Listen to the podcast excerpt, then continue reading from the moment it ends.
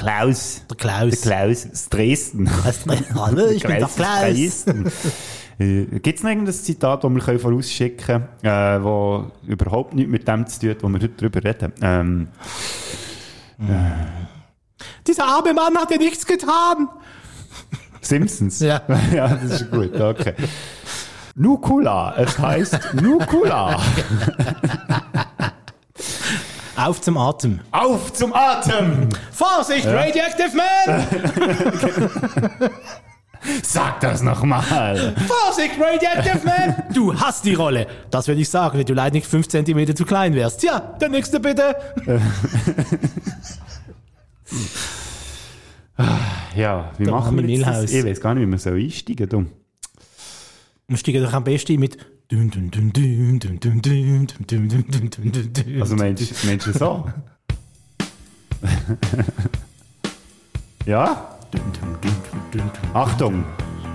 Wir sind endlich wieder zurück. Und zwar auf welcher Mission, lieber Mark Bachmann? Auf einer Mission von Gott. You better get right, pal. We got a show to do. Then we got to figure out some way to collect that gate money. Get it to the Cook County Assessor's Office as soon as they open in the morning. Joliet, Jake, and Elwood Blues. Two men with a mission. And only 11 days.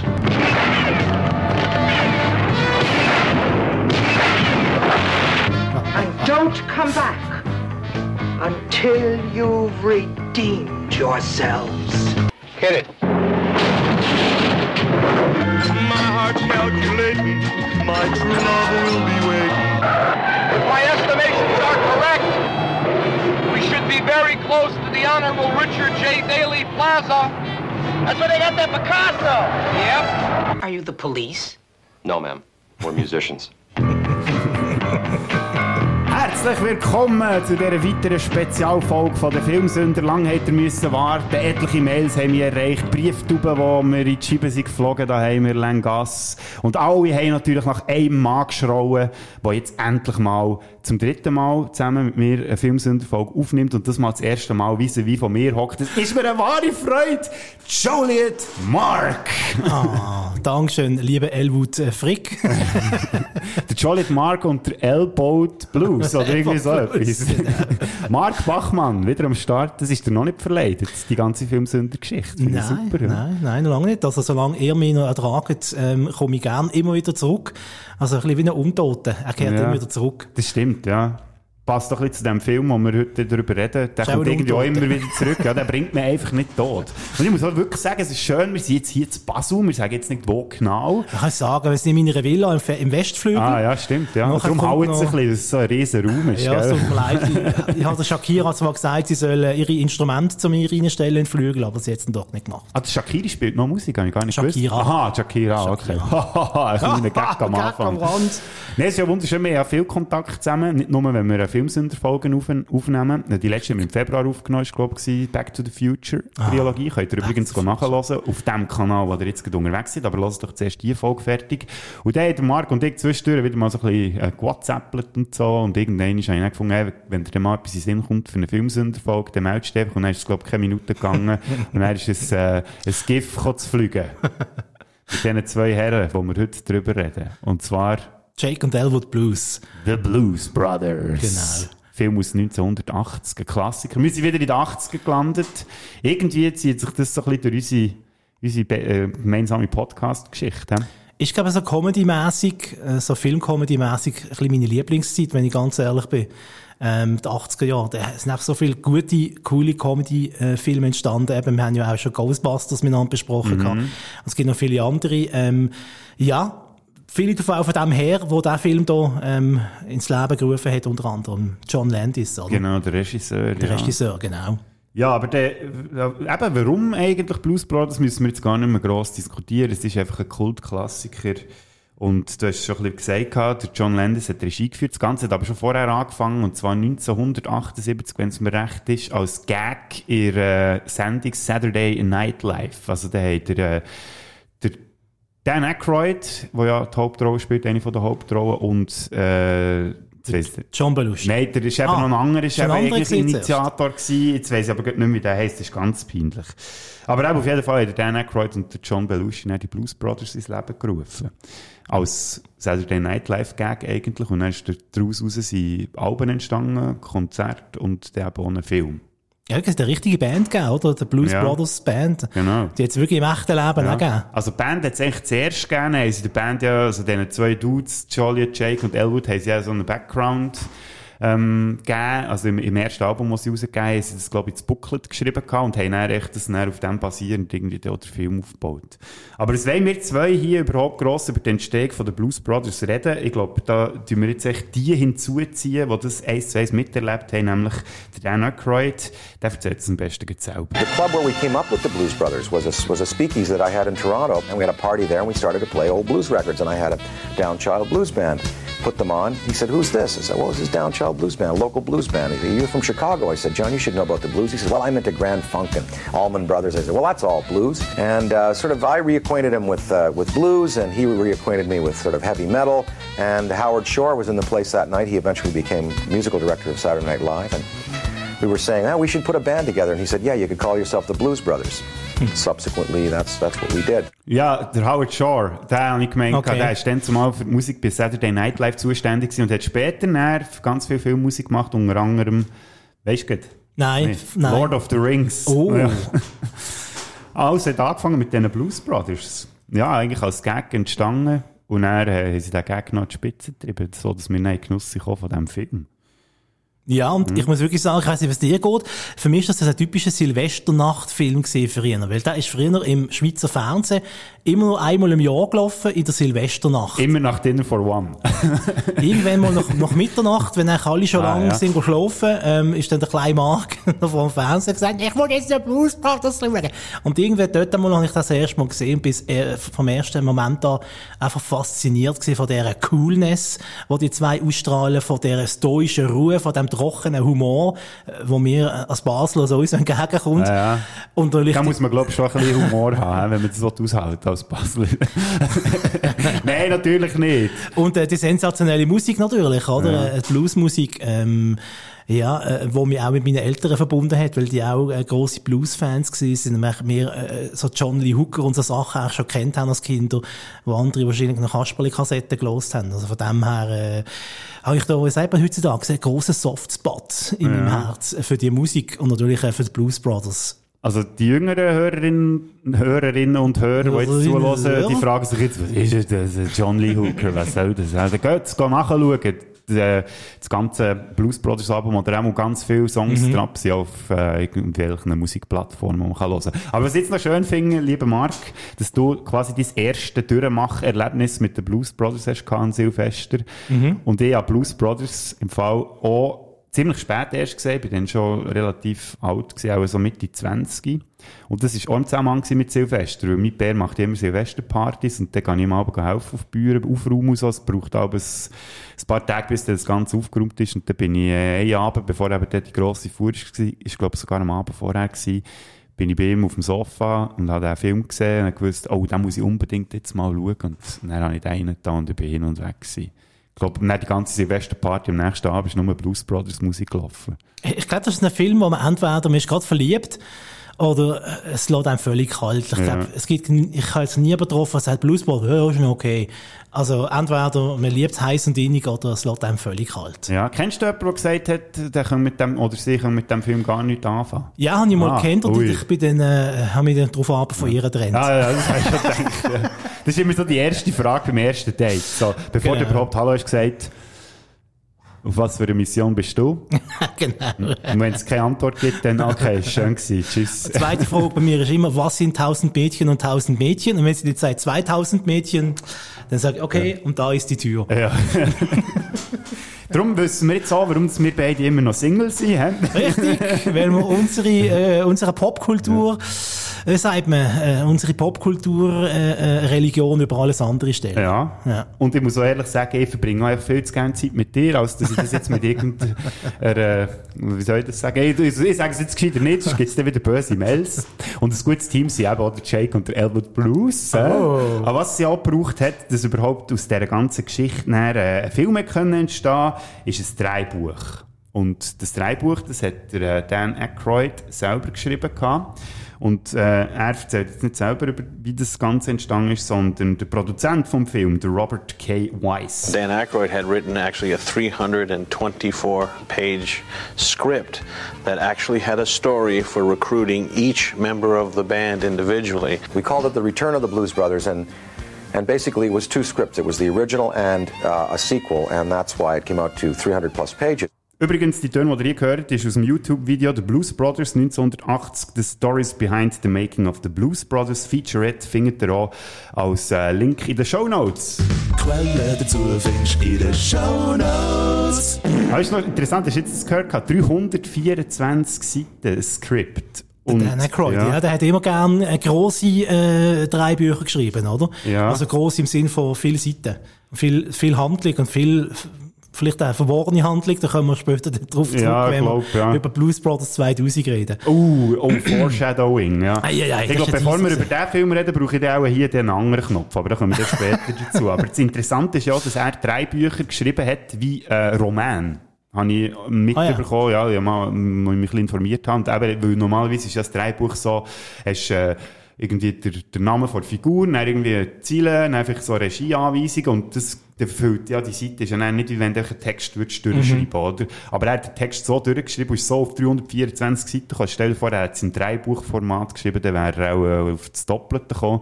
Und der Film hat auch umgerechnet, wenn man so die Seitenzahl hat genommen, die er eigentlich ursprünglich geplant hat, hat er über fünf Stunden gedauert. Ich glaube, wir beide hatten auch nichts dagegen gehabt, oder?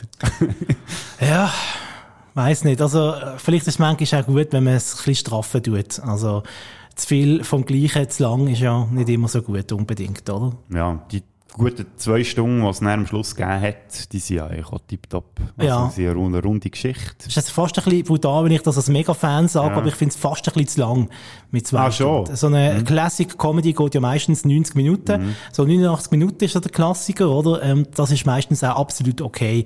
Ähm, aber ich wüsste jetzt nicht auch eine Szene, die ich gerne wieder rausschneiden äh, Also, äh, es ist auch schwierig bei diesem Film. Es ist auch zu viele gute Szenen gehabt. Es wird natürlich auch länger durch all die, äh, die Konzertauftritte und musikalischen Auftritte, die es gibt, oder? Und Verfolgungsjagden. Ja, genau, ja, die natürlich auch, ja. Da kommen wir dann, glaube ich, später auch noch ein bisschen genauer dazu. Ja, aber wenn wir noch schnell ein bisschen durchgehen, die äh, Hauptfigur haben wir schon angesprochen, Dan Aykroyd. Ich glaube, du bist ja ein sehr grosser Fan von ihm, auch ein paar von der grössten Lieblingskomödien von dir, spielt er eine wichtige Rolle. Mhm. Genau, Glücksritter, zum Beispiel Ghostbusters ist auch mit dabei, ähm, Spione wie wir. Ja. Alles John Landis Filme übrigens. Ah, eben, ja. Ja. Blues Brothers 2000. Oh Gott, oh Gott. John Belushi ähm, kennt man ja aus Animal House, auch wieder ein John Landis-Film. Mhm. Äh, hat leider eine viel zu kurze Karriere gehabt, der John Belushi, aus gewissen Gründen. Wir sind beide schon älter mittlerweile, als er überhaupt ist geworden. Er ist mit 33 ist er an einer Drogenüberdosis gestorben. Und wie hat man dem gesagt, was er, was er gerne konsumiert hat? Du hast ähm, im Vorgespräch schon mal gesagt, Mark. Speedball. Genau, Speedball. Das ist eine Injektion, eine Mischung aus Kokain und Heroin. Klingt sehr gut, ja. Ja. Mhm. Haben wir uns vorher auch schnell gegeben, bevor wir anfangen? Nicht so Sachen. Die Leute glauben es, weißt du, Mensch, glauben Ich alles. glaube, alles, was im Radio kommt. Ah, Genau. genau. gar nicht im Radio. Ja, und seither, lustiger Fun Fact, also in dem Zusammenhang, wenn man überhaupt von einem Fun Fact darf reden, ähm, wird der unter den Drögeler, äh, der Speedball als Belushi bezeichnet. Ah, nein. Ja. Okay, Und der er gute Herr ist- zweifelhafte Karriere, Ja. oder? Ja. 82, äh, im zwei- im 82 ist er im Alter von 33 ist er gestorben. Mit leider. 82 war ja noch etwas anderes Ja. dann. Ja, schade, der talentierte Mann, der hat äh, sicher auch viel von dem Film ausgemacht, mit seiner Physis, äh, mit seiner Präsenz. Ähm, ist ein wichtiger, wichtiger Pfeiler von Blues Brothers. Das merkt man dann leider auch bei Blues Brothers 2000, dass der Pfeiler eben nicht äh, dabei war. Und man hat ihn versucht, mit drei anderen Schauspielern zu, äh, zu ersetzen, was nicht funktioniert hat. Und das zeigt auch nochmal, was der für eine Leistung gebracht hat in Mhm. diesem Film. Obwohl er dort, glaube ich, schwer auf Drogen war, oder? Ich glaube, permanent sie sogar müssen Aufpasser engagieren, die haben geschaut, dass er während der Dreharbeiten keine Drogen nimmt. Und gibt es nicht eine Szene, das ist mal so ein Fun-Fact, den ich nicht mehr gelesen habe, so eine Szene, wo sie ihm gezwungen haben, dass er irgendwie vier Tage keine Drogen dürfen nehmen damit man nicht sieht, dass die Augen rot unterlaufen sind. Da hätte er, glaube ich, irgendwie vier Tage müssen nüchtern bleiben Ah, das ist dort, wo er das einzige Mal im Film mal die Sonnenbrillen abzieht. Genau. Das ist recht gegen Schluss. Ja, das kann im Fall gut sein. Ja. Mit der, äh, wie heisst sie, Carrie Fisher zusammen. Genau, ja. Genau. Schön ein lustig Fun-Fact am Rand. Ich habe Carrie Fisher lange Jahre aus diesem Film vor allem kennt und nicht von Star Ah, Wars. kennt man die noch aus etwas Ja, anderem? ja, bei mir ist es wirklich so gegangen. Ah, Star Wars, hast du gesagt. Ja, ist, Ganz hinten, ganz dunkel, Ja. läutet es bei dir, gell? ja, warte, jetzt ist das da der Film da mit den, mit den Kindern, die irgendwie auf Schatzsuche gehen, oder? Oh. Ah, nein, warte, das ist dort, wo das Alien auf, auf der Erde landet und er bei der Familie ist. Das mit, dem- mit dem leuchtenden Finger. Auch Du, nicht. du lästerst über zwei von meinen Lieblingsfilmen. E.T. und Goonies. Goonies, genau. Star Wars zählt in dem Fall nicht zu deinen Lieblingsfilmen. Nächstes Thema. Ja, das ist gut. Ja. Was ich noch sagen, jetzt haben wir John Belushi ja nicht schlecht gemacht, kann man ja nicht sagen, aber noch für einen positiven Aspekt aus dieser ganzen Geschichte noch rauszuziehen, er hat übrigens 20 200.000 Dollar von seiner Gage, die er für Blues Brothers bekommen hat, hat er an einem Drogen Kinderheim investiert. gespendet. Ja, ja, ja, gut, weisst ja nicht, was die Kinder mit dem Geld haben gemacht aber er hat auf jeden Fall in ein Kinderheim investiert. Passt ja zum Film, weil dort geht es ja darum, dass sie Geld sammeln, für ein Kinderheim zu retten. Äh, aber noch schnell, du hast Carrie Fisher schon angesprochen, die sieht man etwa die mal in diesem Film. Mhm. Ähm, probiert die beiden Herren umzunieten, die Gebrüder Blues. Vor allem der Der Jake. Jake, ja. genau. Der Elwood ist dummerweise halt immer schon nebendran. äh. und man weiss lange nicht, warum.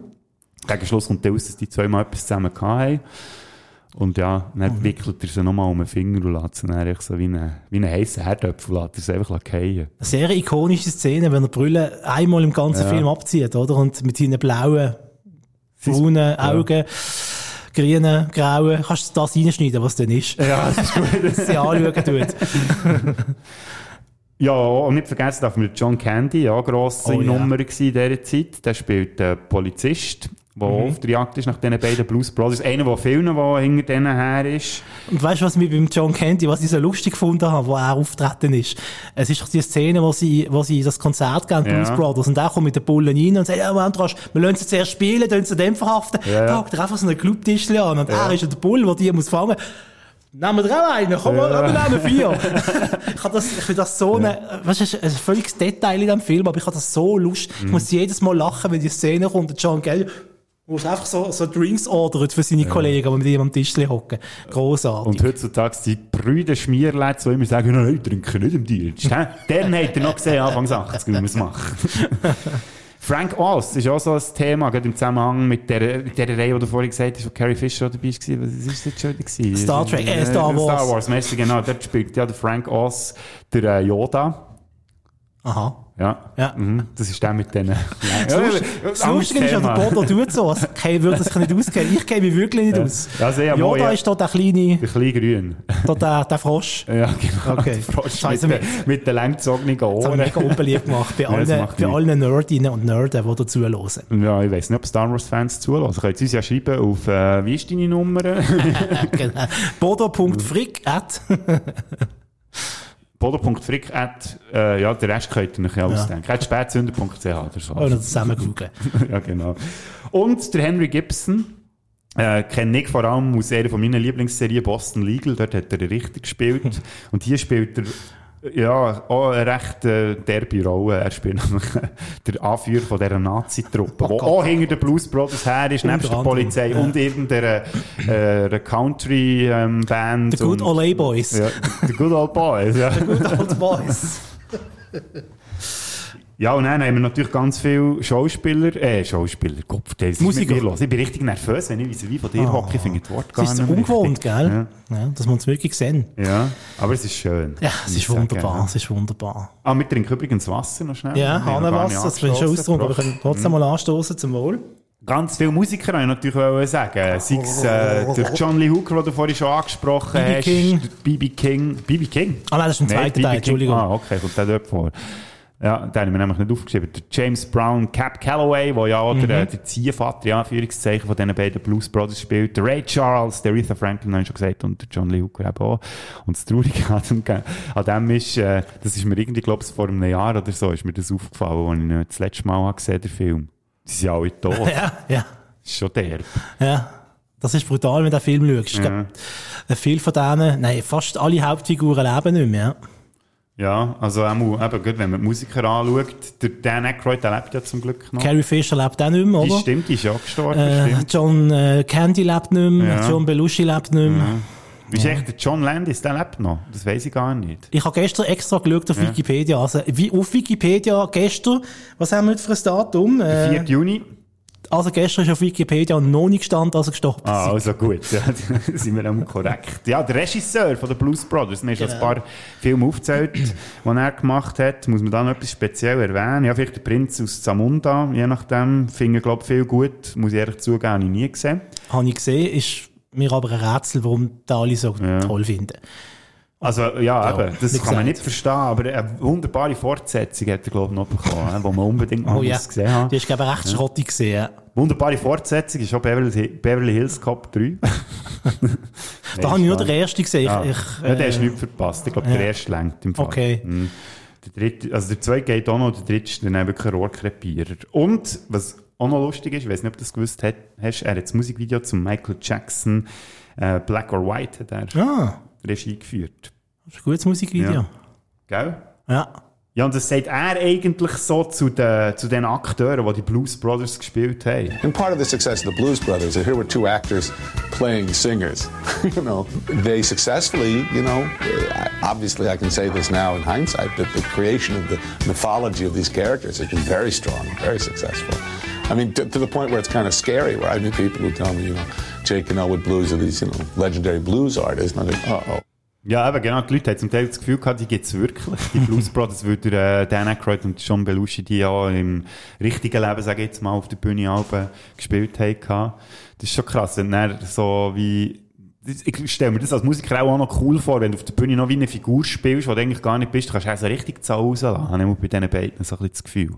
Ja, hat es ja bei ein paar Musiker gegeben, dass sie eigentlich eine Rolle gespielt haben auf der Bühne. Ich meine, wenn du den Helge Schneider zum Beispiel anschaust, ich glaube nicht, dass der im echten Leben so da ist, drauf ist, wie auf der, also ich hoffe es nicht für ihn und seine. Familie. ähm, da hat es ja diverse äh, Musiker und Schauspieler gegeben, die sich da so ein alter Ego zulegen tun und, äh, und wenn man das dann quasi mit einem echten Mensch quasi verwechselt, das zeigt nur, wie gut die Person Schauspielern kann. Mhm. Ja. Eigentlich ein Kompliment. Ja. Ob schon, äh, man muss ja sagen, sie sind jetzt nicht so wahnsinnig facettenreich, die beiden eigentlich, wenn man sie so anschaut. Also, weißt du, die, die schauen da so ein bisschen durch den Film durch, aber so viel vom Charakter von diesen beiden kann man eigentlich gar nicht sagen. Man weiss, der Jake eben irgendwie mal ein Verhältnis hatte mit der anderen aus dem anderen da Filmzeugs, dann, dass er im Knast war und der Elwood, von dem weiss man eigentlich fast viel weniger. Der wohnt irgendwo so in einem abgefuckten Apartment, irgendwo in Chicago, und arbeitet irgendwo so in einer Fabrik. Und isst gerne Toastbrot. Ja, genau, stimmt, genau. Pures Toastbrot, aber sonst... Und sehr gerne Musik. röstet. Die haben gerne Musik. Viel mehr muss man gar nicht wissen. Das ist echt schon noch krass, oder? Heute, wo man sagt, ja, Charakter muss entwickelt sein und muss facettenreich sein und so, und dort hat man echt drauf geschissen. Wenn man so sagen. Ja, es sind sehr eindimensionale Figuren, aber die eine Dimension, äh, die verhebt, die spielen sie gut aus. Mhm. Und das, für eine Comedy lenkt das ja auch. Da musst du ja nicht irgendwie äh, Shakespeare, äh, Shakespeare, kann ich sagen? Shakespeare. Ein Shakespeare Shake, nicht Drama machen. Wir haben noch nicht mal eins gehabt und wir sind beide schon am Lallen. Das ist lustig. Das ist Hits. Ja, das ist Tits, Tits, Tits und Tits. Ähm, äh, aber mal abgesehen davon, oder, es gibt ja ganz viele Musikerfilme da. Ich habe auch ganz viel das Gefühl gehabt, dass sie jetzt wie, also auch nicht gerade das Biopic über Blues Brothers. Ich hoffe jetzt nicht, dass irgendjemand das Gefühl hat, die Geschichte ist tatsächlich so passiert. Aber wie ordnest du jetzt diesen Film ein, wenn du es so mit anderen Musikfilmen vergleichst, die du gesehen hast? Also klar, man kann es fast nicht vergleichen. Es gibt ja noch, Spinal Tap könnte man jetzt vielleicht noch reinnehmen, wo ja eine fiktive Band thematisiert, oder äh, Dewey Cox, Walk Hard. Ja, und ähm, da der Eurovision-Song-Film Ah, genau, von Netflix. Ja, das ist bisschen so äh, eine gefakte Musiker-Bio. Ähm, sonst ja, aber kannst du nicht vergleichen, weil das andere sind ja die echten Leben von echten Musikern, oder? Ob es jetzt irgendwie Ray ist oder äh, der Film über äh, Johnny Cash äh, zum Beispiel. Das ist nicht vergleichbar. Ja, ja. Irgendwie. Oder der Queen-Film, Queen-Bio-Film, oder? Äh, Bohemian Rhapsody. Äh, was haben wir noch gehabt? Der Ja, Beatles-Film. John Der Elton John-Film. gegeben, Ja. ja. Obwohl, der Beatles-Film haben sie ja nicht den Kniff gefunden. Das ist schon einfach ein, Typ, der in einer Welt aufwacht, wo die Leute Beatles nicht kennt haben. Ah, ja. Das war ja ein Bodos in der Raumwelt. Ja, genau, ja. Das ist übrigens eine Idee, die sie mir geklaut haben. Ah, Also, ja. geklaut. Die haben mir das schon vor irgendwie 15 oder 20 Jahren, habe ich mir das mal überlegt, lustigerweise mit der anderen grossartigen Rockband, also einer, der wirklich gut ist. Und zwar habe ich so gedacht, weisst du, wie cool Queen. wenn ich könnte in die Vergangenheit reisen, sagen wir jetzt mal irgendwie so Anfang 60er, und einfach alle Lieder, die die Rolling Stones dann später rausgebracht haben, einfach dort spielen mit meiner Band. Und niemand weiss, wer die Rolling Stones sind, weil es sie noch gar nicht gibt. Genau so haben sie die Rolling Stones auch gemacht. Die haben einfach sämtliche Musik aus Amerika plündert. Von den schwarzen Musikern und haben das ihre eigenen ausgegeben. jetzt das Fass wirklich auftun, lieber Mann?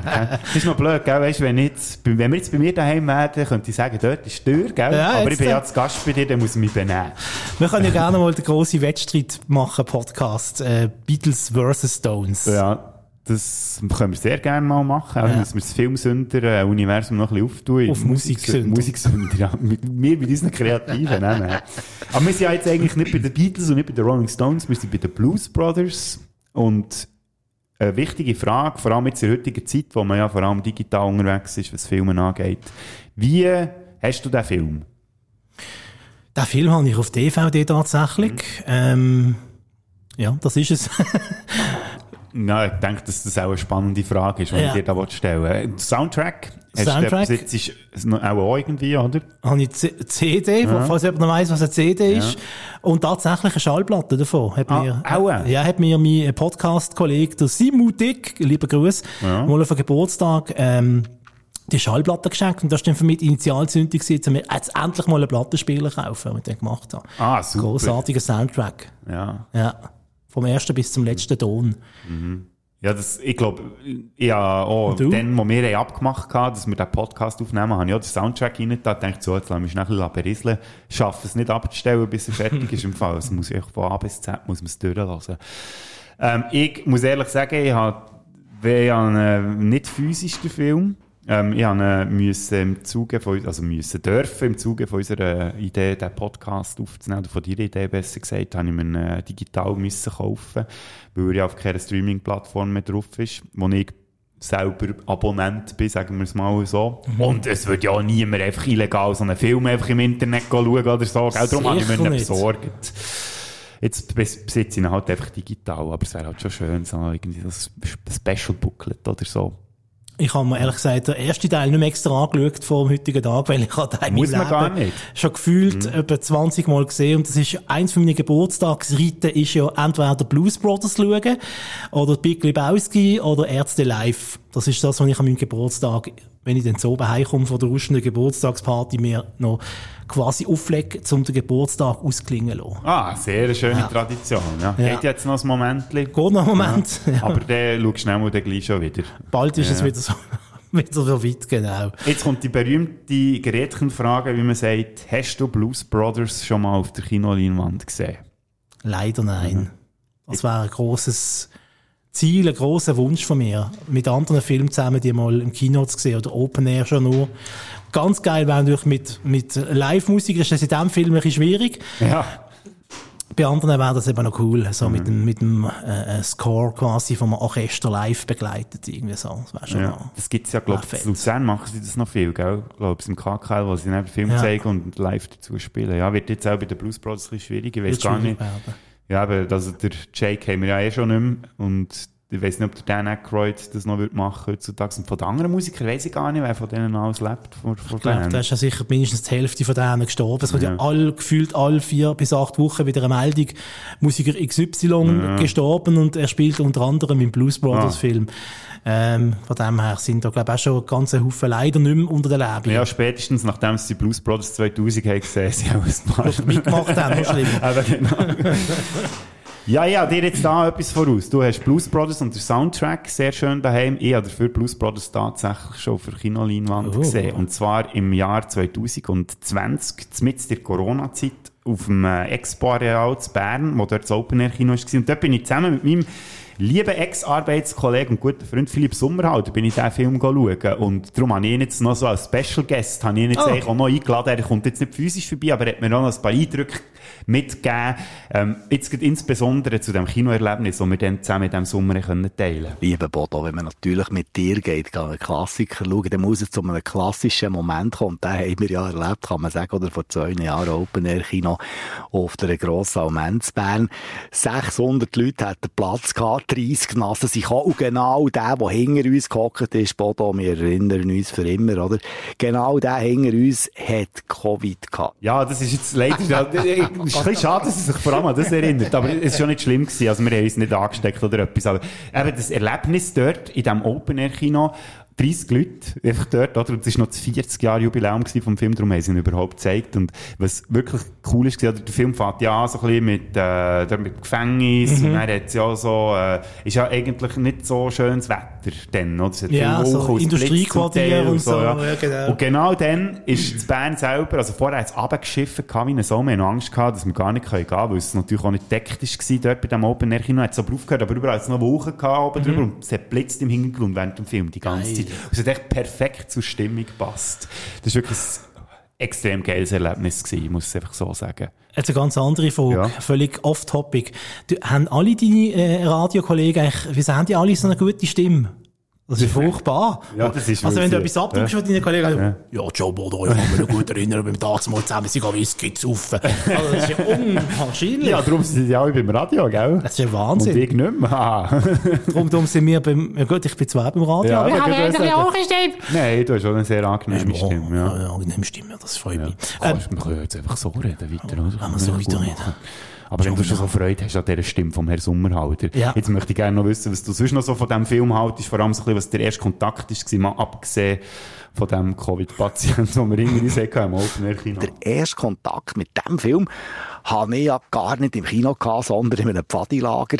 Da hat es ein Bundeslager gegeben und irgendwie nach dem Nachtessen in, der, in diesem riesen Festzelt hat äh, ein DJ hat einfach den Soundtrack zu Blues Brothers gespielt. Und der ist uns allen extrem eingefahren. Wir haben auf den Tischen getanzt, wir haben da wie die Leute genesselt, oder?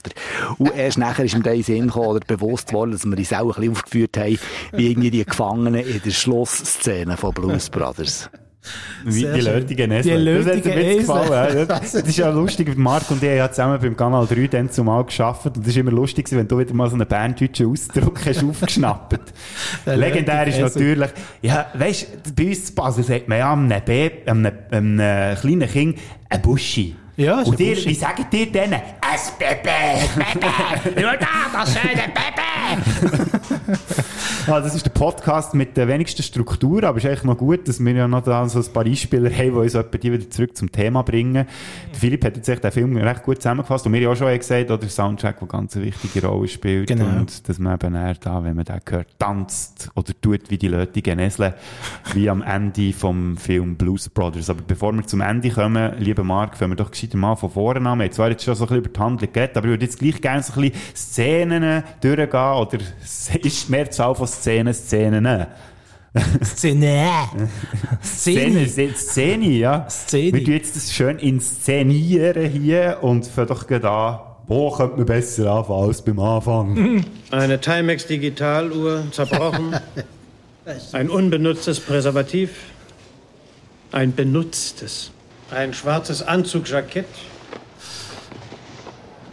Ein paar schwarze Anzughosen. Ein Hut. Schwarz. Schwarz. Dann haben wir eine Sonnenbrille. Und 23 Dollar und 7 Cent. Alles, was es braucht für einen geilen Film, hat der Frank Oz übrigens, der der Knastwärter hier spielt, am Anfang von Blues Brothers, jetzt schön aufgezählt. Und schon er macht das so, weißt du, wunderbar, mit einem trockenen Humor, so da ist. Ich glaube, die, die Szene, wo er sagt, ähm, ein Präservativ benutzt, da hat er das Kondom so auf, Ja. einem, auf einem Kugelschreiber so Ja, genau, aufgespießt, ja. irgendwie. Großartig. Ein benutztes. Aber gleich staubtrocken und so. Also, mir dünkt der Film fährt da schon einfach sackstark an. Du hast es vorhin auch schon gesagt, wie's- wie man dort die grusige eigentlich Industrielandschaft Mhm. sieht von aussen. Und dann, wie der Jake äh, an seinem Entlassungstag quasi eben zu diesem Wert geführt wird. Das dauert ja eigentlich auch schon fast Ewigkeit. Ich glaube, eine halbe Stunde ist schon durch, bis er mal aus dem Knast draussen ist. Ja, wir sind so durch Gangführer und völlig untypisch für einen Musikfilm, es nicht bei Musik an, sondern einfach, Ja. es kommt das, Indust das Industrieviertel, das sieht mega grusig aus, würdest nicht denken, also bei ABBA, der Film, würdest du so etwas nicht sehen am Anfang wahrscheinlich. Du siehst das erste Mal das erste ABBA-Lied und dann äh, kommt die schöne griechische Insel, die Sonne scheint Ja. und äh, sind äh, alle farbig angelegt und äh, da ist irgendwie einfach so, ja, und das finde ich, das live finde ich schon super an dem Film. Ja. So der unprätentiöse Anfang. So ungeschönt halt einfach Ja. irgendwie, ja. Das schöne Sweet Home Chicago einfach mal so von richtigen Seite zeigt. Und wie sie selber, du sagst, richtig, so richtig rauszögern, bis endlich der Film mal anfängt. Minutenlang läuft er durch die Gang durch. Ja. Und eben, dann kommt er dort und bekommt sein Zeugs zurück. Und es ist wunderbar. Der Anfang äh, ist King. Da habe ich übrigens noch einen Fun Fact dazu. Und der zwar... Fangfolge, du, weißt Nein, nein. Fall- nein, nein, keine Fangfragen hier. Wir schwitzen ja schon schon genug, gell? nein, äh, bei den Dreharbeiten zu dieser Szene, eben, wo man von aussen den Knast gesehen zuerst, haben sie ja einen Helikopter gebraucht, haben aber dummerweise äh, die Leute, die dort in diesem Knast haben gearbeitet, nicht informiert. So wäre der Helikopter von der Filmcrew noch fast abgeschossen worden, weil sie gedacht haben, da wird jetzt irgendein Ausbruch irgendwie stattfinden, weil der Helikopter dort um das, um das Gefängnis herumgekreist he- ist. Es war also ein echtes Gefängnis, gewesen, was sie dort gefilmt haben. Mit echten Insassen. echte Insassen. Und nicht, wenn sie Angst haben, dass jemand ausbricht. Aha, ja, dann auch schon. Ja, ja, klar. Also, die, die man im Film sieht, bin ich mir jetzt nicht Ja, sicher, die am nicht, Schluss, ob das Ja. auch echte waren, müssen wir mal nachher recherchieren. Aber jetzt, jetzt sind wir schon wieder beim Schluss. Eigentlich sind wir immer noch am Anfang. Genau. Und du hast vorhin schon gesagt, es geht u lang, bis er endlich aus dem Knast raus ist, steht vor der Tür, vis-à-vis von seinem Bruder, und er fängt es an. Und zwar so richtig. Schon die erste Unterhaltung zwischen diesen zwei Typen ist einfach legendär. Was ist denn das? Was? Ricari hier. Das ist ein alter Mount Prospect Polizeiwagen. Wir haben die Dinger für ein Apfel und ein Ei verschleudert. Da krieg ich doch eine Gänsehaut unter den Fuß holen. Nach drei Jahren lasst ihr mich aus dem Knast und mein eigener Bruder kommt mich abholen mit einer Bullenschaukel. Äh, die Bullenschaukel. Ja, ja, der Film jetzt hier auf Deutsch halt ähm, die Ausschnitte genommen. Äh, ich habe ihn, glaube ich, zuerst mal auf Deutsch gesehen. Jetzt, äh, glaub, letztes Jahr eben, oder vorletztes Jahr im Kino zuerst mal auf Englisch. Ich weiß nicht, wie konsumierst du den Film Alben? Ja, der Tradition äh, folgend halt auf Deutsch, weil das halt die erste Mal im Fernsehen auf Deutsch gelaufen ist. Was mir jetzt beim letzten Mal aufgefallen ist, als ich es geschaut habe, an meinem Geburtstag, wenn du auf Deutsch schaust, dass äh, man merkt, das ist von 1980, weil die Leute, die synchronisieren, sind amig so nicht ganz der englische Spruch mächtig. Einmal sagt eine Figur so, ja, das sind die Blues Brothers. Also, Brothers. the- the Blues Brothers. Und dann haben die eigentlich aus dem Osten eingekauft, oder was ist das für ein, der das synchronisiert? Das ist so ein bisschen die Stimmt, ja. Feinheit. Aber da musst du wirklich schon nerdig unterwegs sein und den Film schon 20 Mal gesehen hat, dass da plötzlich so Details auffallen. Ja. Ja, ja, jetzt eben nochmal auf Englisch gesehen und ich muss sagen, auf die deutsche äh, Synchronisation ist also wirklich sehr gut bereicht. Also wenn man heutzutage so sagt, dass die Synchronisation aber nicht so gut sind, muss man sagen, dann haben sie aber noch recht gute Bütze abgeliefert. Gehört man ja ganz viel so in den Terence Hill und Bud Spencer Filmen, dort haben sie ja recht Effort geleistet, dass auch die Mhm. Synchronisationen besser sind sogar als das Original. Und bei dem denke ich mir auch, den kann man auch gut auf Deutsch schauen, das gleiche gilt auch für Ghostbusters und so. Echt, dann hat man sich irgendwie noch so... Haben sie noch nie gegeben. Ausser vielleicht mit den englischen Ausdrücken halt. Ja, ja. Das Sie haben es halt echt nicht besser gewusst. so englische, äh, äh, ähm, nicht englische, amerikanische Städtenamen, wenn sie, sind sie nicht hier, so sagen, das ist auch manchmal lustig. Was jetzt nicht bei Blues Brothers, bei anderen Filmen. Äh, wir wohnen hier in Chi Chicago, Chicago, äh, ja. Ja, aber genau, das So, kennt man ja. Richtung. Ja, die, das ist so die erste Szene, wird der Jake aus dem Knast rausgeholt und dann passiert so ein bisschen Zeug und gehen sie die Nonnen besuchen, der Pinguin, wie sie also liebevoll sagen. Mit seinem Lineal, Ja, genau. was immer reinschlägt, wenn sie fluchen. Im alten Kinderheim, wo sie sind aufgewachsen sind, erfahren sie dort ja eben, dass das Kinderheim soll zugehen, weil es kein Geld mehr hat. Und dann sind ja die beiden so ein bisschen am Boden zerstört und äh, wissen nicht so genau, wo mit sich her. Kommen dann aber an einen gewissen Ort, wo der Jake dann wortwörtlich der Leuchtung hat. Siehst du dieses Licht? Siehst du dieses Licht? Welches Licht? Hast du es denn nicht gesehen? Ja,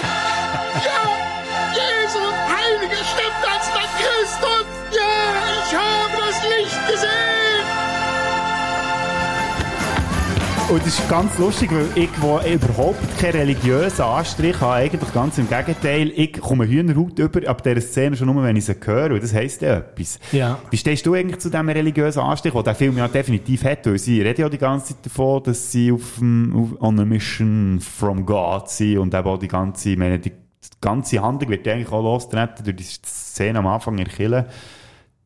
Ha- Haben wir so noch gar nicht Ja. überlegt eigentlich. Äh, Das ist für mich völlig losgelöst. Das Gell? hat für mich mit der Handlung zu tun, weil sie halt aus dem, aus dem christlichen Waisenhaus kommen und das quasi ihr daheim ist, dass sie das nicht möchten mit allen Mitteln erhalten. Und sie machen ja wirklich, oder nutzen ja alle illegale Mittel, ähm, um zu ihrem Ziel zu kommen, um eigentlich einen guten Zweck erfüllen. Ähm, und ob das jetzt ein christliches Waisenhaus gewesen wäre oder äh, sonst irgendetwas, es ist für mich ein Vehikel für den Film. Also Ja, soll gell. keine Religion und kein, also ich glaube nicht, dass jetzt irgendein Hardcore-Christ den Film besonders toll findet, weil ich, äh, ganz im Gegenteil. Ich glaube auch nicht. Ich habe das Gefühl, sie haben es nicht so gemeint, wie es im Film dargestellt wird. Es ist ja immer so mit einem kleinen ironischen Augenzwinker, auch wenn er so Sachen hört. Ich und der liebe Gott, wir haben uns geeinigt. Wir sind im Auftrag des Herrn unterwegs. Ja, der Auftrag ist eben, dass sie die Band zusammen bekommen, die Blues Brothers. Und die sind überall verstreut, irgendwie in der halben Weltgeschichte. Und dann gehen sie einen nach dem anderen einsammeln. Und wie wir schon gehört haben am Anfang, wäre die Idee gewesen, dass man für jeden Einzel quasi äh, zu rekrutieren wieder, äh, der Dan Aykroyd eine eigene Storyline auch, äh, entwickelt gehabt. Jetzt hier kommt man so ein bisschen in einer komprimierten Form kommt man es über. Aber führt dort zu sehr vielen witzigen und sehr musikalischen Szenen. Eigentlich hat man ja äh, den Originalstoff als Serie können umsetzen dann wäre sie wieder aufgegangen, oder? Ja, jetzt hast du mir, grad- jetzt hast du mir grad etwas vor, vorher Ah. weggenommen, was ich am Schluss noch hätte wollen sagen, aber da kommen wir dann noch dazu. Ist gut, sprichst du das an, dann vergessen wir einen sicher nicht. Ja, das ist für ein scharfer Teaser. Es bleibt spannend, Ich bleibt glaube, wir sind mehr am Teasen hier, als dass wir überhaupt etwas erzählen. Aber die Szene, die wir jetzt gerade gehört haben, dort im Restaurant, ist ja einfach sackstark. Ist ja so slapstick-mässig. Sie zwei gehen in das Restaurant, das wird geführt von einem, wo wo zur Band gehört hat und ich überhaupt nicht zu, zurück zu dieser Band wollte. Ich frage mich, was die angestellt haben, weil niemand wollte eigentlich zurück zu dieser Band so richtig. Und dann fangen sie halt echt dort an, dass sie herhocken Tisch und sich aufführen wie die letzten Vollidioten dort. Ja. Das, Das Essen rumschiessen, der eine macht doch noch, das hätte jetzt echt so rausschneiden. Der Jake, der doch am anderen, am anderen Tisch das Angebot macht, hey, wie viel willst du für die Kleine da, für deine Tochter? Grandiose Stimmt. Szene. Sie benehmen sich wie die Axt Ja. im Walde, oder? Aber Ja. Vulgarität nicht mehr zu übertreffen. Nein. Und, äh, aber sie erreichen so ihr Ziel, das ist ja schlimm. Er sagt, ja, ist gut, ich komme, ich komme, aber jetzt hören auf Ja, irgendwie. genau, Ja, genau. Und äh, Szene auch, den, wo sie noch hat ja in Diner gehen, oder? Äh, mit Aretha Franklin. Genau. Ist auch großartig, sehr ikonisch. Ähm, auch wo sie da singt, das ist großartig. Also eine, eine, also wenn ich an Blues Brothers denke, ist das eine von der ersten Szenen, wo mir kommt, neben Ray Charles natürlich, Ja. wo da äh, Ray's äh, Music Store, oder? Wo da äh, die, die, die, die, die, die Orgel rein verkaufen will. Und dann der Bub, der etwas will stehlen er, er Ja, merkt es genau. aber. Obwohl und, er nichts sieht eigentlich Obwohl er nichts so, sieht, ja. genau. Es ist alles so ikonisch und äh, äh, dann singen sie immer noch ein Liedli und das finde ich eben so cool, dass ich bin ja sonst überhaupt kein Musical-Fan, ganz und gar nicht, aber das so das Anlasslose plötzlich vor sich lossingen, finde ich jetzt in dem Fall eben noch recht witzig, es gehört irgendwann so zum Film dazu, es ist irgendwie so völlig ohne Ankündigung, wenn sie einfach plötzlich Ja. einfach singen, jetzt mit drin, oder? Äh, ja, zeig einfach Respekt. Ding, ding, ding, und dann geht's los, oder? Ja, dort hat es gut funktioniert, im ersten Teil. Gell? Im ersten Können wir Teil. dann später vielleicht dazu schon wieder anteasen. Nee, das ist eben wirklich super. Also wenn ich, vor allem, wenn ich an Blues Brothers denke, der ist natürlich der eine Song, den man vielfach damit in Verbindung bringt, ist natürlich Everybody Needs Somebody. Genau. Und die zwei, die du jetzt gesagt hast, also Shake a Tail Feather vom Ray Charles, ist einer von, den habe ich, glaube ich, in diesem Film sogar das erste Mal gehört gehabt. und das ist einer von meinen absoluten Lieblingssongs geworden. Ist leider, wenn man den äh, Soundtrack auf einer bestimmten Plattform lässt, wo dir vielleicht jetzt auch den Podcast hört, nicht drauf ist. Pfui! Pfui, ja. Werden wir jetzt verbannt, wenn wir da unseren Arbeitgeber zusammenschießen. Hochoffiziell.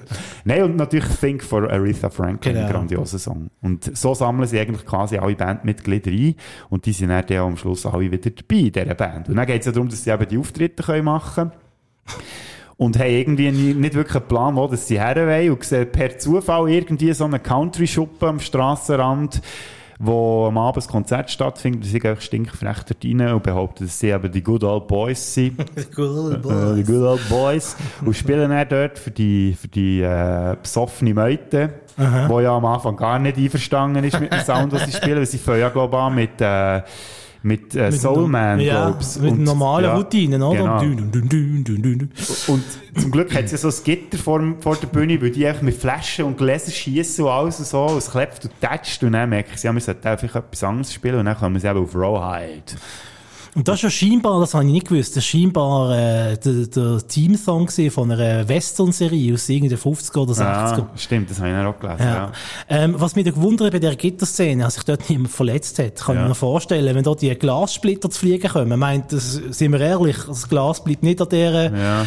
an dem Gitter hängen, das fliegt ja weiter äh, Richtung Bühne, oder? Als da niemand verletzt worden ist, keine Schürfwunden und so gegeben hat, wundert mich eigentlich. Ja. Gut, vielleicht hätte es ja gegeben, aber wir haben es nie erfahren. Das ja, kann das auch kann auch gut sein. Ja. Wahrscheinlich haben sie ja beim Drehen auch da die Zuckerglas. Das kann sein. Haben sie ja. auch gebraucht. Aber da haben sie hure viele Zuckerglasflaschen müssen der- herstellen. ja, der Film hat ja immerhin, weiss noch nicht wie viel, sieb- 27 Millionen hat er, glaube ich, Ah gekostet. ja, so teuer gewesen. Von dem her hat es auch schon von ein paar Zuckerglasflaschen gelegt, Ja. ja. zum kaputt machen. Und sie sind ja eh so in Zerstörungswut drin gewesen, von dem her, ähm, von dem her ist es ja, passt es ja, sagen wir Ich kann so. mir vorstellen, was dort so teuer war. Wir kommen Ja. vielleicht später dazu Ah, noch. Mensch, jetzt sind wir die drauf die Autoverfolgungsjagd, oder? Ja. Wie da alle, was so teuer gewesen sind, die ganzen Kehren hinmachen. Das Shoppingcenter absperren, für das sie können dort durchfahren und Ja, alles, ja. alles killen. Gut, Entschuldigung, ich greife vor. Macht nichts, macht nichts. Ich will noch gerne bei diesen Flaschen bleiben, weil eh lustig habe gefunden. Oder? Am Anfang hast du das Gefühl, sie schießen die Flaschen, weil sie nicht einverstanden sind, aber sie schießen die Flaschen eh weiter. Begeisterung. geil finden. Ja. Das ist so super, ja. ja. und dann haben sie das Gefühl, sie haben jetzt da schon einen guten Anfang gemacht, für da das Geld zusammenzubekommen für das Waisenhaus. Also Blues Brothers ähm, ist echt dann ein bisschen, ein bisschen un... Äh, Sagen sag mal, suboptim, suboptimal rausgekommen am Schluss. 200 Dollar. Und ihr habt für genau 300 Dollar Bier gehabt, Jungs. Naja, als wir reingekommen sind, äh, die Bar wollte eigentlich für die erste Runde nichts berechnen und. Also da haben wir gedacht, äh, wissen Sie, das Bier wäre für die Band irgendwie frei, verstehen Sie? Oh, nein, nein, nein, nein. Na gut, dann gehe ich mal raus und mache eine Sammlung bei den Jungs. Ich will dir was sagen, ich wäre dir echt dankbar dafür, Junge. Ja, und das passiert natürlich nicht, oder? Steigen in die Karre und, äh, beziehungsweise treffen eben dann noch wirklich Good Old Boys dort. Ja. Und machen noch einen auf FBI-Agenten oder irgendetwas. Und dann irgendwie beim Truck von den Good Old Boys, oder bei dem Wohnwagen, sie sich irgendwie noch irgendwie da präparieren, dass noch eine Bremse nicht funktioniert. Ja, genau, ja. Und äh, beim, im ähm, dem Beizer sagen sie, ja, ja, wir unterschreiben den Ja, Scheck, aber genau. äh, da ist im Auto der Scheck. Wir tun es im Auto unterschreiben, Mhm. und auf der, auf der Handschuhe, wie sagt man, auf der dem Handschuhfach, ja. Handschuhfach. Wir müssen es beide, das ist eine Glaubensfrage, wir müssen es beide im Auto unterschreiben und dann, ja, logischerweise rasen sie davon, oder? Ja. Und, äh, Und dann haben sie schon wieder ein paar Verfolger mehr anpacken. Nebst der Genau. Polizei haben sie dann noch Good Old Boys und der Wirt von dem Country-Schuppen, wo wir hinten nachgehen. Und dann weiss ich gar nicht chronologisch, wie das dann mit denen, ist das vorher gewesen oder nachher da? Weiße Männer, oh Gott. weiße Frauen, unsere Bewegung ruft euch. Ja, irgendwo so ganz random, wie all die musikalischen Einlagen, ist echt irgendwie so eine Demonstration von irgend so ein paar Nazis, Ja. also Neonazis, auf einer Brücke oben und äh, sie haben jetzt halt echt Blues Brothers mit ihrem Bluesmobil äh, einfach dort über die Brücke und alle Nazis müssen dort in den Fluss hineingumpen, was nicht dazu führt, dass die Nazis ihnen auch auf den Fersen sind. Also sie haben ein Rechtsarsenal, das da ihnen hinten nachher hetzt, auf dem Weg, auf dieser Mission von Gott. Ja, die Nazis, hä? Ähm, Ich eben Nazis. da wird ja noch dann eben der Anführer, den wir vorher schon kurz angesprochen haben, wie der dann zeigt, wie er in der Hauptzentrale sitzt. Also so richtig klassisch mit einem Bild vom Hitler. Ja, ja, das rotes. Telefon. Und dann malt er irgendwie so eine, so eine, hoppla. Und dann malt er irgendwie so eine, äh, so eine Adler oder irgendwie anmalen oder etwas. So Ja, genau. So eine, so eine Statue oder irgendwie anmalen, was das Telefon kommt. Ich habe mich eben immer gefragt, hat das etwas zu bedeuten mit dem Adler? ja, ich weiss nicht. Wir Ja, müssen vielleicht mal über Geschichtsbücher machen. ja, Ja. Oder Wikipedia nachlesen oder so. Auf jeden Fall, eben, die sind ja natürlich auch für ein paar humoristische Einlagen gut. Die äh, Neonazis. Äh, kommt übrigens der, gegen Ende vom Film kommt ja auch nochmal ein lustiger Fun-Fact in diesem Zusammenhang. Jetzt müssen wir aufhören mit dem Teasen. Wir teasen wirklich nur durch das ganze Zeug durch. Wir erzählen gescheiter noch ein bisschen so, wie es dann weitergeht. Und Genau. zwar äh, haben sie ja eben jetzt gar nichts bekommen für den Auftritt dort in dieser Bar und müssen sich langsam überlegen, was machen wir jetzt eigentlich. Und dann schaffen sie es ja, das Palace Hotel zu organisieren, sie ja dann ihre grosse Show spielen wo ähm, der, das Waisenhaus soll retten. Und wenn es schon um ein Waisenhaus mit Kind geht, dann tut man die natürlich auch ein bisschen instrumentalisieren. Hä? Das müsst ihr sehen, das müsst ihr sehen. Nur heute Abend. Die Band aus Chicago. Die Blues Brothers. Rhythm and Blues Revue. Nur eine Nacht, die wundervoll. Blues Brothers. Ja. Showband und Revue. Das finde ich eben so lustig, weil man merkt echt durch den ganzen Film durch gar nicht, also man kann es nicht so einordnen, ist jetzt die Band wirklich mal irgendwie so der Shit gewesen? Oder, ja, sie behaupten sie eigentlich die ganze Zeit, aber man merkt von dem ja nichts. Das kennt sie keine Sau, irgendwie, wenn sie unterwegs sind. Und, äh, dass die dann wirklich so ein Palace-Hotel füllen, da habe ich mich dann schon gefragt, ja, klappt das überhaupt? Aber das wird ja nie wirklich gross thematisiert. Die Leute kommen einfach fertig. Ja, das ist halt geil. 80er-Jahre-Comedy, da darf man nicht zu viel hinter die Kulissen schauen oder zu viel drüber nachstudieren. Das muss einfach so nehmen, wie es ist. Es geht ja darum, dass es äh, nachher ein geiles Schlussbouquet gibt mit dem Auftritt, mit dem Konzert von voller Kulissen, wo dann, äh, glaube auch der Cap nochmal auf der Bühne steht, oder? Ja, Mini genau, ja, der muss ja überbrücken, weil die beiden anderen, die können ja nicht durch die Vordertür rein, weil ja alles von der Polizei und äh, all die anderen, die sie verfolgen, ja irgendwie belagert wird. Und darum gehen sie ja irgendwie so durch ein Tunnel, Mhm. Wo sie dann hinten rein in die Konzertsaal rein können. Cap Calloway, der muss ja wieder anfangen überbrücken. Dann kommen sie, dann kommt es dün, dün, dün, dün, dün, dün, und dann singen sie eben Everybody Needs Somebody to Love, oder? Der Klassiker. Wir sind sehr froh, heute Abend so viele Menschen bei uns zu sehen. Und wir möchten ganz besonders alle Vertreter der Illinois Polizeistreitkräfte begrüßen, die die Zeit gefunden haben, sich für uns hier im Palace Hotel Bochum zu einer Show einzufinden. Und Ja, also auf echt legendär, der Auftritt dort. Es ist ja so ein Video, äh, wo ich mir die einfach mal auf YouTube wieder reinziehe, von dem Auftritt dort mit dem Song, ist einfach genial. Und er geht viel zu wenig, er ist viel zu kurz, er geht viel zu wenig lang. Ist quasi gefühlt nach, nach, gefühlt nach einer Minute hören sie schon aufsingen und äh, gehen wieder auf der Bühne ab, weil sie ja dann die Einnahmen wollen in Sicherheit bringen, oder, vom Konzert, haben Ja. sie da ihre Täschchen dabei, flüchten wieder durch die Katakomben. Äh, der Cap sagt, ja, ich halte sie auf, ja, könnt nur und so.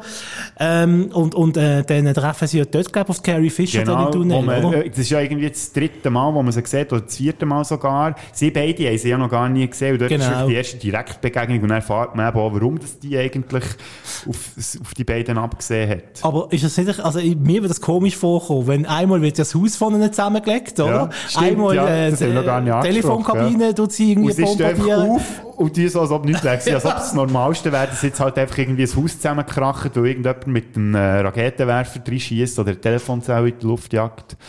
Der Staub äh, vom Kittel klopfen Ja. und, und machen weiter, Mhm. oder? Und dort kommt es dann äh, zum Showdown ähm, zwischen Jake Blues und der Carrie Fisher, Rollenname, pff, keine Ahnung. Wieso nicht? Ähm, Woman with the Rocket Launcher. Nein, ich Irgendwie auch nicht, wie so. sie aufgeführt ist auf IMDb, müssen wir vielleicht mal nachschauen. wo dann der berühmte Moment ist, wo dann eben äh, der Jake äh, das erste, einzige und letzte Mal seine Sonnenbrillen abnimmt, damit er ihr kann tief in die Augen schauen und sagen, Baby, es tut mir sehr leid. Ich werde nicht besser, ich verspreche es. So, Ich sehe, wo der natürlich Sinngemäß. Folgen darauf abfährt, oder? Äh, Genau. Wäre auch in heutigen, heutigen Gesichtspunkten auch ein bisschen äh, schwierig, das nochmal so können, äh, umzusetzen. Aber äh, dann zumal hat das ja irgendwie gepasst. Vor 40 Jahren ist das noch Ja. gegangen. Ähm, ja, und, und äh, äh, äh, ähm, jetzt musst du mir rasch helfen. Ja, dann fahren sie ja davor, echt der? Dan Aykroyd, also der, der äh, Elwood sagt ja hey Mann, wir müssen im Fall gehen, wir müssen das Geld übergeben, weil sie haben ja eben auch noch eine Deadline, wo sie das Geld müssen, müssen übergeben. Weil sonst äh, eben das Kinderheim Genau. geschlossen wird und das Ja. Geld muss bis dann und dann auf der Bank sein. Und dann äh, ist ja die Szene, wo sie dann auf den grossen Platz zu fahren kommen mit ihrem Bullenmobil, oder? Ja. Und hinten dran quasi die halbe US-Army. Ja, Äh, genau, das dann dann etwa so.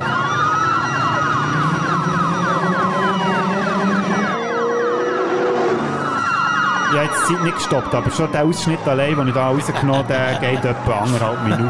Das ist aber auch nicht die einzige ähm, Verfolgung gesagt, wo der am Schluss gekommen ist, sondern du hast es vorhin schon angesprochen, es hat ja noch eine gegeben da im, äh, Im Einkaufszentrum. Im Einkaufszentrum, Ja. merci. I do remember that Danny Aykroyd thought that shooting at that mall was just one of the greatest things he'd ever seen. That he'd thought this up, and here it was this bizarre car chase combining, you know, consumer goods and police cars, and his own mall. And I, I'll never forget just the sheer delight that this, you know, idea he'd had late one night was now being played out in a very big way. So, brauchen wir noch ein bisschen Stimmung im Hintergrund, würde ich sagen. Schön. Da ist jetzt eben um die andere Verfolgungsjagd gegangen, die in diesem Einkaufszentrum, wo du schon gesagt hast, die allein hat 3,2 Millionen Dollar gekostet vom Budget vom ganzen Film und das haben wir ja vorhin schon angesprochen. Eigentlich hätten sie 12 Millionen zur Verfügung gehabt, sie haben dann ähm, 17 Millionen wollen, haben schlussendlich dann 20 Millionen bekommen, aber sie waren dann gleich noch 10 Millionen drüber gewesen, am Schluss. Unglaublich. Und äh, übrigens, der Ausschnitt, den ihr vorhin gehört habt, ist ein Statement von Sean Daniel, der ist äh, Universal Production Executive, was auch immer das ist. Ich glaube, da gibt es einfach auch mehr äh, Funktionen in diesen Filmen als eigentlich bräuchte. Das kann ich sagen. Einer von den Krawattenträger ist Ja, das genau, wahrscheinlich. wahrscheinlich, ja. Ähm, und bei der äh, Shopping-Mall-Szene, was ich eben schön finde, und da zeigt wieder mal, wie gut ähm, wir, tue das mal ab, das wir, ab, Kids, äh, wir 80er-Jahre-Kids triggert werden. Bei Stranger Things spielt doch auch ein grosser Teil von der Handlung, glaub, von der dritten Staffel, im Einkaufszentrum. Und als ich das erste Mal gesehen habe bei Stranger Things, habe ich gedacht, ey, das, das ist das Einkaufszentrum von Blues Brothers. Ja, ja, stimmt. Und es wird äh, mit ganzen Haufen so, so Erinnerungsversatzstück äh, von uns 80er-Kinder wird da gespielt bei Stranger Things. Aber das ist ein anderes Thema. Dort hat es angefangen mit der... Dort hat's angefangen. Was mich dort schon beeindruckt hat, ist wirklich die unglaubliche Masse an Kehren, die die einfach geschrottet haben. Und ich meine, das ist noch kein CGI, CGI gewesen. CGI.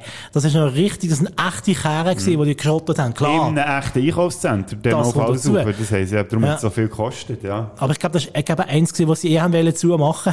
Von dem her ist es, Ja. glaube nicht so schlimm gewesen. Aber trotzdem, also, das ist Wahnsinn. Klar, sie werden nicht gerade die neueste Auto von der Stange genommen haben, aber, aber trotzdem, also, es hat mich dort, dort schon sehr beeindruckt gehabt, also die, die Autoverfolgungsjagden generell im Blues Brothers Film. Ja. Ich glaube auch dann äh, Rekord, rekordmässig gewesen, wie viele das sie geschrottet haben für diesen Film. Und dann eben am Schluss auf dem Platz, oder? Und dann äh, gehen sie in das Gebäude rein und dann in den Lift, oder? Warte noch schnell eine Sekunde, noch bevor wir zu dem kommen, passiert ja vorher noch etwas. Und zwar haben wir das, wir müssen aber, wenn wir, wenn wir anteasen, müssen wir es dann auflösen. Und zwar geht es um das Nazi-Auto. Das fliegt ja irgendwie, die kommt ja irgendwo drüber und plötzlich fliegen sie irgendwie aus weiss nicht wie viel Kilometer Höhe, fliegen sie einfach so, faden gerade einfach am Boden mit in die Stadt und dann gibt es ein riesen Loch dort im Asphalt. Stimmt. Und das, das haben sie wirklich gemacht. Also die haben das Auto wirklich aus der Luft lackieren. 366 Meter über dem Meer haben sie mit einem Helikopter das Auto lackieren. Nicht mit in die Stadt, oder? Für alle, die jetzt schon Angst haben und schon das Huawei anrufen und reklamieren. Sie haben schon auf eine Fläche lackieren, wo alles leer gestanden ist. Aber die haben es effektiv gemacht. Und darum habe ich kein Wunder, ist der Film dann so viel teurer geworden, als man ursprünglich gedacht hat. Und noch schnell etwas anderes, bevor du zum Lift kommst. Weißt du, wie sie heisst? Die Rolle von Carrie Fisher in diesem Film. Ich bin schnell Achtung. nachschauen. Lea. Mystery Woman. Also Frauencharaktere sind dort noch nicht so äh, ausprägt gewesen. Wenn wir jetzt mal von der Aretha Franklin wegschauen, fällt mir keine andere... Ah doch, der Pinguin noch am Anfang. Also drei Frauen im ganzen Film. Ja. Ja. Und eine davon ist Love Interest. Ah, dann gibt es doch noch eine andere, die so ein bisschen mit dem äh, Elwood noch so ein bisschen rumschäkert, die im Auto. Das, die heisst sicher Woman in Car oder so im, im Cast hier. Und er sagt, ja, jetzt schnell. Ja. vielleicht äh, später äh, noch, äh, wenn wir... Ah, du sich doch so Das ist so, auch so anbackern. völlig unnötig gewesen. Sieht man jetzt die irgendwo? Ich weiß nicht, ob die überhaupt Der aufgeführt Bodo ist gerade äh, bei imdb.com. Ah, dann gibt es noch eine Cocktail-Waitress, gespielt von Judith Belushi Pisano. Ist das echt die Frau von John Belushi vielleicht? Dann gibt es da nochmal eine Cocktail-Waitress. Dann Was haben wir da noch für Frauenrollen? Mother. Was für eine Mother kommt Ja. Die- Keine Ahnung. Dann Daughter 1, Daughter 2, Daughter 3. Ah, das sind auch die im Restaurant wahrscheinlich. Ah, genau. Ja, finde es auch nicht so auf die Schnelle. Aber es gibt ja gleich noch ein paar Frauenrollen hier, ja. Ja, aber es keine prägenden in dem Sinn. Also es ist einfach eine Frau, die go- anmacht. Ja, ja. Also, äh, und eine Mutter, die in einem Restaurant hockt und empört ist, weil die anderen beiden sich daneben benehmen, oder? Also, Ja, es ist jetzt keine, eben. keine äh, Emanzipierte Hauptrolle. Frauendarstellung in diesem Richtig. Film, ja. Aber eben, der Film, mal, er ist von 1980, da ist die Welt noch ein bisschen anders ausgesehen. Ah, ich weiss, also gefunden. Das, kann, das ist auch die. Twiggy heisst sie. Twiggy? Twiggy. Seht ihr das etwas? Ja, das war das Topmodel aus den 60er. gewesen. Und weißt du, wie die heisst? Nein. Die aufgeführt. Chick Lady. Chick Lady. Tatsächlich. Die mich eigentlich auch noch so kennen. In dem Fall das war das auch noch so ein Gastauftritt gewesen von einer berühmten Persönlichkeit. Ah ja, und das, das Steven Spielberg sehen jetzt auch, hat auch noch einen Gastauftritt gehabt als Cook County Assessor's Office Clerk. Okay. Also, aber eben, so viel zu dem. Ne? Wir sind ja eigentlich... Ah, schau jetzt, der James Average, das ist nicht der Bär von Will Smith bei äh, Stimmt. Prince of Bel-Air. Der ist- Ja. hat dort scheinbar auch, auf- auch mitgespielt. Man Dancing Outside Race Shop. Ja, gut, da haben wir Haufen getanzt. Ja, ja, gut. Ah, das ist noch lustig, dass man da rausbringt, wer da noch alles dabei war. Ja, aber ich glaube, du hast echt vom Lift reden, gell? Also, das ist eine ganz kurze Szene. Ich habe es faszinierend gefunden. Zuerst der mega Lärm, oder? Der mega Beef. Und dann gehen sie in den Lift rein und im Lift kommt dann die Liftmusik und sie fahren irgendwie auf. Und ständig gibt es sogar noch Leute nebendran, die sich wundern, wie die angelegt sind. Nee, ich glaube, sie die, sind die nicht zu zweit im Lift. Also sind sie nur zu zweit Ja, im und dann eben, hörst du immer so, wie sie, oder wie langweilig sie dort in diesem Lift stehen, dann die gemütliche Musik und dumme dun, und dun. mit der Armee, die Ja. irgendwie reinströmt und in den und die Stege darauf geht, glaube ich, wo der Lift ja besetzt ist. Und äh, hure Sache, ja. Und dann können sie den Scheck einlösen irgendwie, respektive das Geld abgeben, Kinderheim gerettet, juhui, juhui. Und die Band kommt in den Knast. Ah, Ja. Respektive, äh, ja, das ist die ganze Band am Schluss, oder? Ja, am Schluss, ja, sie spielen ja dann auch die ganze Band dann dort vor den anderen Insassen, Jailhouse Rock. Genau. Und das macht ja auch wieder so einen Cut, oder? Zack, Geld abgeben, zack, verhaftet, zack, Knast, fertig, tschüss zusammen. Ja, und dann Abspann und Tschüss Ja. und weg, genau. Ja, Ein geiler Film. fantastischer Film, oder? Fantastisch. Ähm, ja, also kann man glaub, ohne schlechtes Gewissen sagen, gehört sicher zu der Kultfilm überhaupt. Also das kann man jetzt glaub, egal sagen, ob man jetzt äh, äh, den Film gut findet oder nicht, aber man kann nicht absprechen, dass es äh, kein Kultfilm sollte sein. Ja, das ist ta tatsächlich so. Da kommt mir eine Anekdote in Sinn, die mir meine Mutter erzählt hat. Finde ich ja recht äh, irgendwie passend zu dieser ganzen Geschichte. Und sie hat dann noch gesagt, ja, wir haben dann in Kino wollen, dann haben wir da irgendwie gesehen, Blues Brothers, hat gedacht, was ist echt das für ein Schwachsinn und so, ja, gehen wir mal dort rein und so, aber eigentlich gar nicht gross Bock auf den Film und ist völlig happy rausgekommen und völlig gewesen von diesem Film. Und das ist ja eigentlich sinnbildlich, wie das wirklich gelaufen ist. Es hat ja, alle haben damit gerechnet, dass das ein Flop wird, auch schon nur eben, weil sie viel mehr Geld haben verbraten, Mhm. als sie eigentlich hätten sollen und so. Und der Film ist dann ein riesen Erfolg geworden, hat 115 Millionen Dollar im Boxoffice eingespielt, ist also auf dem zweiten Platz hinter Star Wars Episode mittlerweile 5. Dann zumal äh, The Empire Strikes Back. Was ist Star Wars schon wieder? Ja, das, das erzählt ihr das anderes Mal. Der zehnt erfolgreichste Film aus dem ganzen Jahr 1980.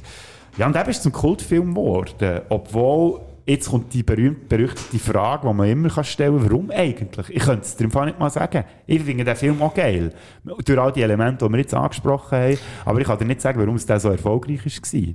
Aber warum er ist, kann ich dir auch nicht sagen. Ich kann dir sagen, warum er heute noch überdurchschnittlich bekannt ist. Ich meine, gang auf die Straße, frag jemand nach einem Film aus dem Jahr 1980. Äh, wird, glaub, kaum jemand etwas können sagen, aber wenn du sagst, ey, Blues Brothers, der hat auch der 20-Jährige sofort ein Bild vor Augen. Und das Ja. ist wegen dieser Ikonografie, oder?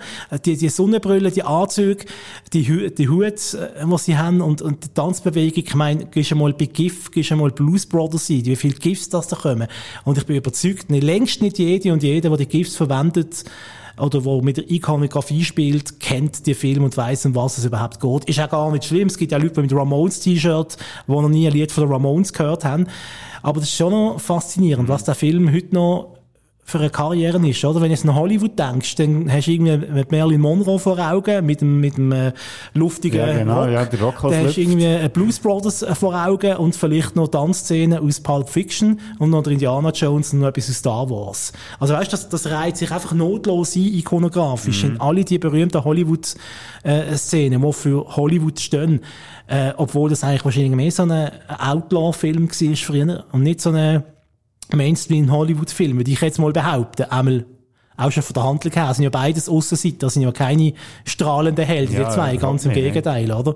So, Ähm, eben, echt Anti-Helden, ja. Anti-Helden eigentlich, wenn du so willst. Und für dort mal in 1980, gut, das war vielleicht der Anfang von New Hollywood, vielleicht hat man dort ein bisschen mehr so auf Anti-Helden sich fokussiert, äh, aber einen Weg. Später in den 80er sind wieder die strahlenden Helden gekommen, äh, mit Rocky und Rambo und wie sie alle heißen, oder?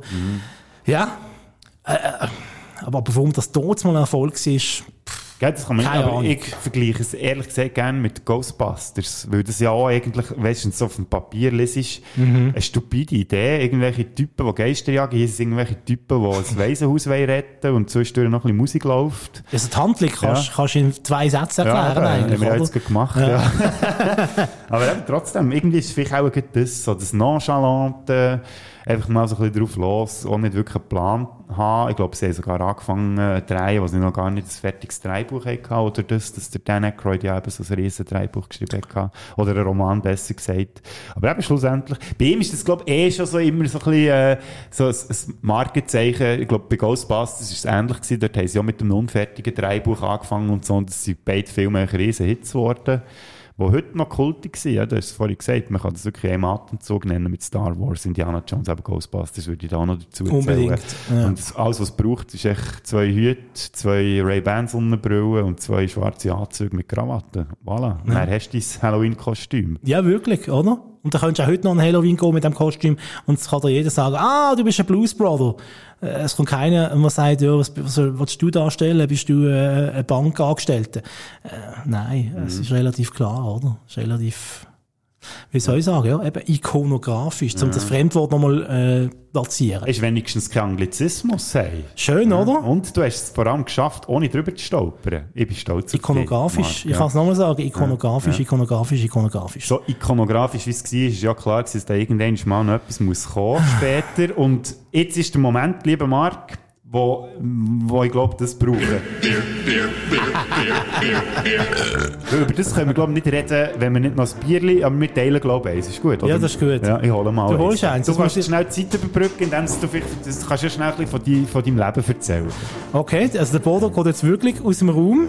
Er muss jetzt nämlich in, vom Westflügel in den Nordflügel. Dort steht äh, der Küchenkomplex mit meinem grossen Kühlschrank und dort drin hat es tatsächlich Bier. Von welcher Sorte sage ich jetzt nicht.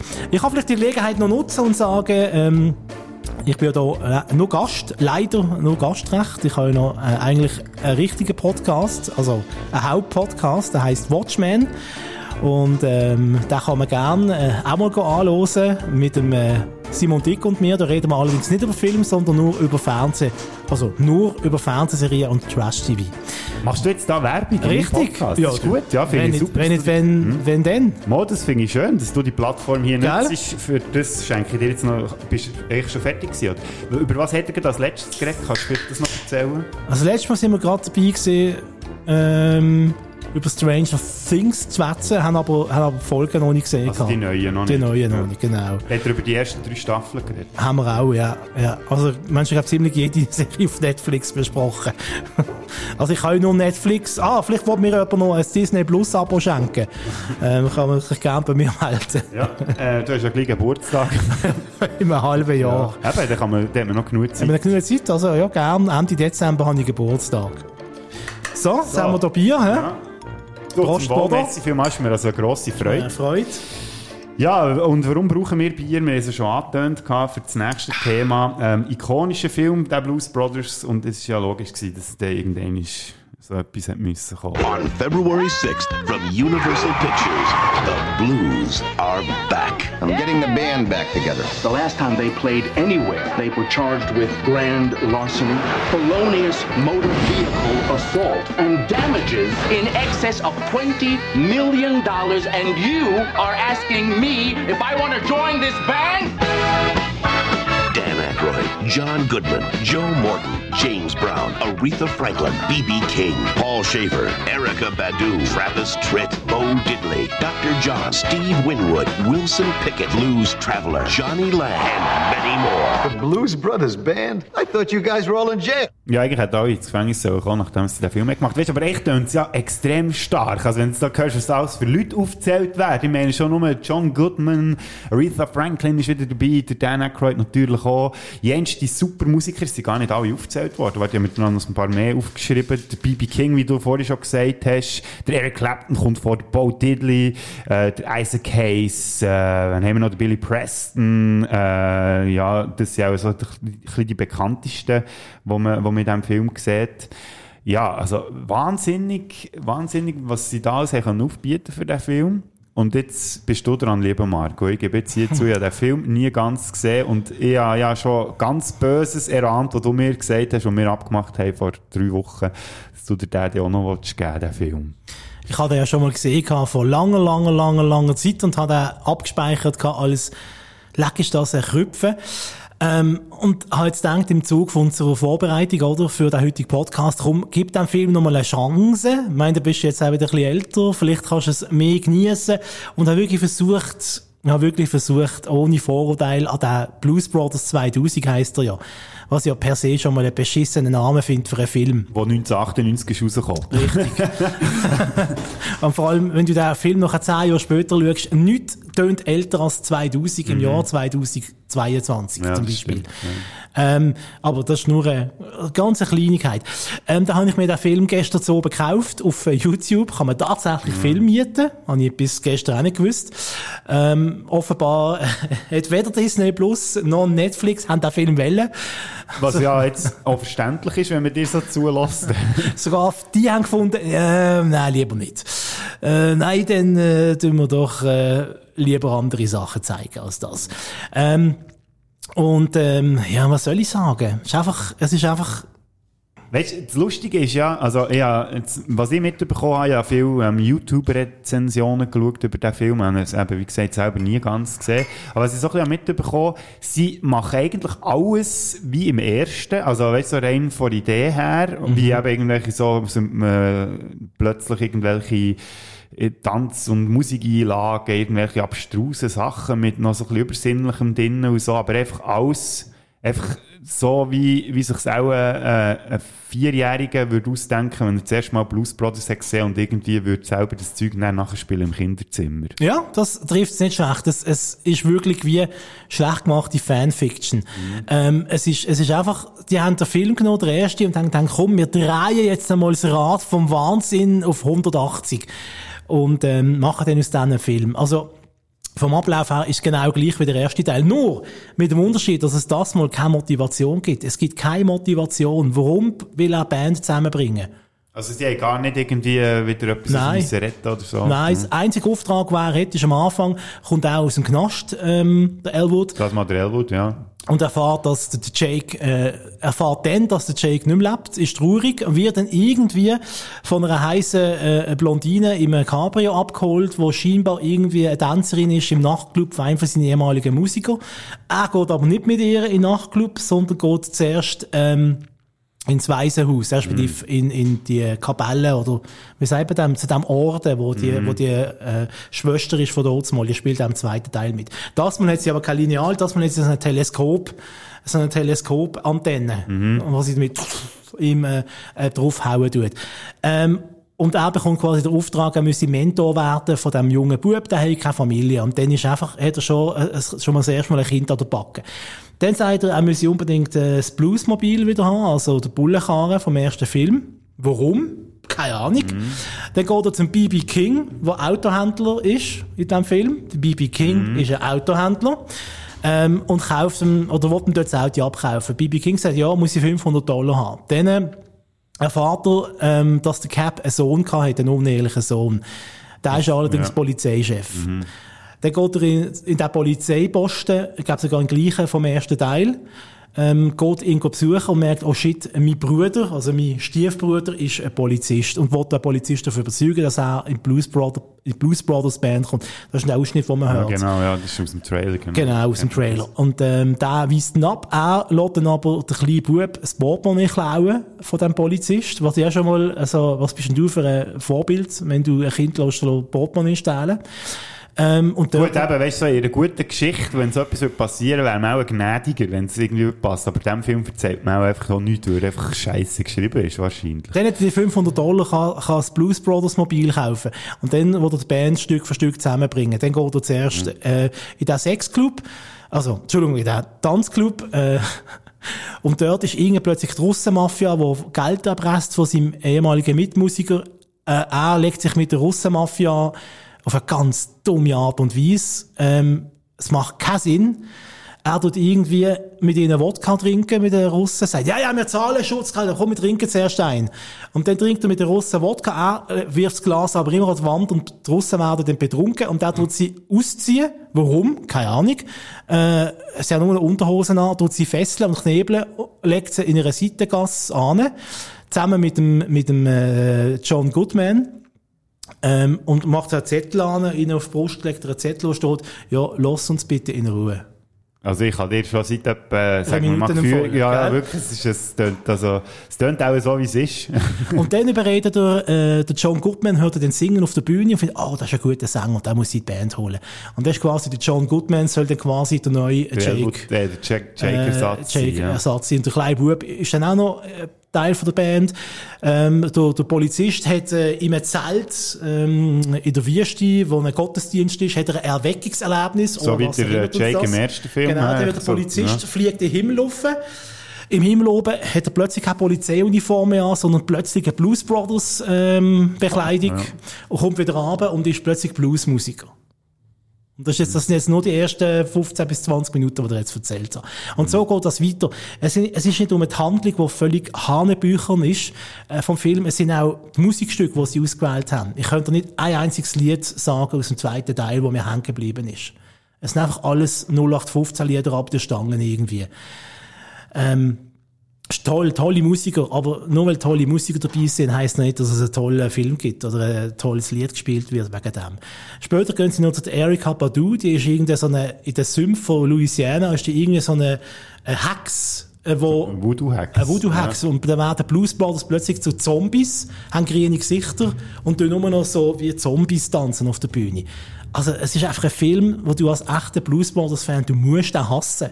Also alle, die gemotzt haben über den Trailer für äh, Ski-Hulk, äh, die gefunden haben, das sieht scheiße aus, wie die grün gemacht ist worden, schaut mal die Szene aus dem Film Blues Brothers 2000, das Das sagen ist die, ganz glaube ich, mehr. Das ist ganz schlimm. Ja, die habe ich auch gesehen. Und der Film hört dann damit auf, dass äh, sie finden ja kein Ende, weil es eben auch keine Geschichte gibt. Der Film hört dann damit auf, dass der Elwood Blues mit dem Auto flüchtet und er hat den Bub dabei, weil er will nicht, dass der Bub ins Waisenhaus muss und er ins Gefängnis. Und hinter ihm fahren alle Polizeiautos vorbei. Ah, und in der Mitte vom Film gibt's noch wieder so eine Autoverfolgungsszene. Mhm. Aber das Mal haben sie es so übertrieben, dass es eben nicht mehr beeindruckend und cool ist, sondern es ist einfach nur noch doof. Also da, da kommen Autos zu fliegen, aus gefühlt einem Kilometer Höhe kommen Autos, und die gehen alle auf einen Schrotthaufen, der Haufen wird immer grösser und grösser und grösser, bis es so groß ist wie, wie der Gurte. es, es macht einfach keinen Sinn. Und es kommen Autos zu fliegen, einfach so, die haben einfach irgendwie wahrscheinlich, äh, weiss nicht, wie sie das gemacht haben, weil das ist eben auch nicht CGI, das sind eben echte Autos gewesen. Ähm, aber es ist ja so übertrieben und sinnlos. Also, ich weiß nicht. Und, und eben, man versucht durch, durch äh, Jake Blues zu ersetzen mit, mit drei anderen äh, auf der Bühne. Und es funktioniert einfach nicht. Man hat den Film einfach so Silo und, und einfach Blues Brothers, Blues Brothers Silo. Der Film ist gut, der braucht keine Fortsetzung. Und, und es ist auch keine gute, und es, sie haben keine gute Idee gehabt. Also, sorry. Vielleicht gibt es jemanden draussen, der jetzt sagt, ich habe den Film völlig unrecht. Blues Brothers 2000 ist genial und ich bin einfach zu doof gewesen, um das zu erkennen. Und die Musik ist super, super. Dann ist schön, aber sorry, I didn't see it. Wie der äh, Roger Schawinski würde sagen. Nein, also, äh, lass den Finger von dem. Also, man ist, glaub nur, der, erstens geht er mega lang und ich habe mich nach 20 Minuten, habe ich das erste Mal auf die Uhr geschaut und schon gedacht, Ah, erst? ja, immerhin. äh, am Anfang ist eben auch noch mit dem Gefängnis und so, es war eben gleich aber im ersten Teil. Dann zuerst gemeint, ja, ich hätte aus Versehen den ersten Teil gekauft. Äh, Der Anfang ist wirklich gleich. Einfach, als es, glaub, bei Nacht ist, statt am Tag oder umgekehrt. Ich jetzt nicht mehr. Beim ersten oder im zweiten, also, Am, äh, Im ersten ist es am Tag, im ist Tag. zweiten ist, ist nicht am Tag. zweite, glaube ich, in der Nacht. Ah, also. aber ist gleich. Ja, es also, es fängt gleich an, er kommt aus dem Gefängnis und dann geht sicher eine Viertelstunde, 20 Minuten, bis er aus dem Gefängnis draussen ist. Und dann fängt eben die Szene an, wo wirklich die Blondine kommt und ihn mitnimmt, was schon mal sehr unglaubwürdig ist. Und sie wollte ihn dann eben in den Stripclub bringen, er will aber abgesetzt werden, bla, bla, bla. Äh, Und, und dann nach 20 Minuten auf, auf die Uhr geschaut und, oh nein, der geht jetzt noch eine Stunde und äh, 40 Minuten. Oh mein Gott. Es hat erst angefangen. Also ich tue das natürlich äh, sehr honorieren, dass du das auf dich genommen hast, nur für hier über das können abzuraten. Man hat gesehen, wie, äh, oder gehört besser gesagt, wie fest du den Film verabscheust. Aber ich finde es schön, dass du dich gleichzeitig, kann ich glaube sagen, ins Herzen von allen Berner echauffiert hast, wo du den Haufen von Kerren mit dem Gurten verglichen hast. Immerhin etwas, was man aus Immerhin diesem Film kann mitnehmen kann? Ja, das ist doch ist auch gut. das Einzige. Und das Zweite, was, ich noch, was mir noch ist geblieben ist, äh, äh, ja, ist jetzt lustig, dass das das einzige Unrealistische aus dem Film ist, oder aus dieser Erzählung. Ich glaube, ein Polizist hat nie 500 Dollar einfach so im, Im Portemonnaie. hey, wisst ihr, wie viel das amerikanische Polizisten verdienen oder eben nicht? Völlig unrealistisch. Es kann ja nur ein Schwachsinn sein, der Film. Er ist, glaube ich, auch der Chef vom Polizeiposten. Der Ah, hat, glaube ich, mehr. Ah, die haben ein bisschen mehr. Vielleicht. Ja, aber ich weiss nicht, ob das für 500 Dollar längt. Unsere amerikanischen Hörerinnen und Hörer können uns sonst da gerne aufklären. Ich habe nämlich schon mal gesehen in unserer Statistik, dass wir irgendwie jemanden haben aus den USA, der uns lässt. Ah ja. Ja. Hello. Ja. Hello. Hello, my Welcome. oh shit, jetzt müssen wir rückwirkend noch übersetzen. Und Ja, also, also wenn der jetzt noch los, gehe ich davon aus, dass er oder sie äh, Schweizerdeutsch kann. Ja. Oder es ist irgendein Bot. Oder sie einfach so gerne, weißt, von unseren Stimmen lassen berieseln, zum Einschlafen oder Es zum ist einer von Rasenmähen Bots, die du gekauft ja, hast, genau, oder? das kann gut sein.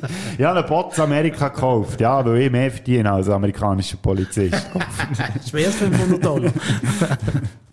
ja, also in dem Fall gibt's hier keine Empfehlung von Mark Bachmann Nein. für Blues Brothers 2000. Ist ja auch nie mehr etwas gekommen, ich glaube, das spricht für sich. Ja, ähm, was erwarten wir denn, dass noch irgendetwas kommt, irgendwann? Was hast du das Gefühl? Ich hoffe es nicht. Ja, das ist schon die gleiche Diskussion gewesen wie bei Back to the Future, wo wir Ja. schon gesagt haben, nein, lass es einfach sein. Ghostbusters haben wir auch ein bisschen in eine ähnliche Richtung tendiert und bei dem, glaube ich, genau gleich. Ja, nein, lass es bleiben.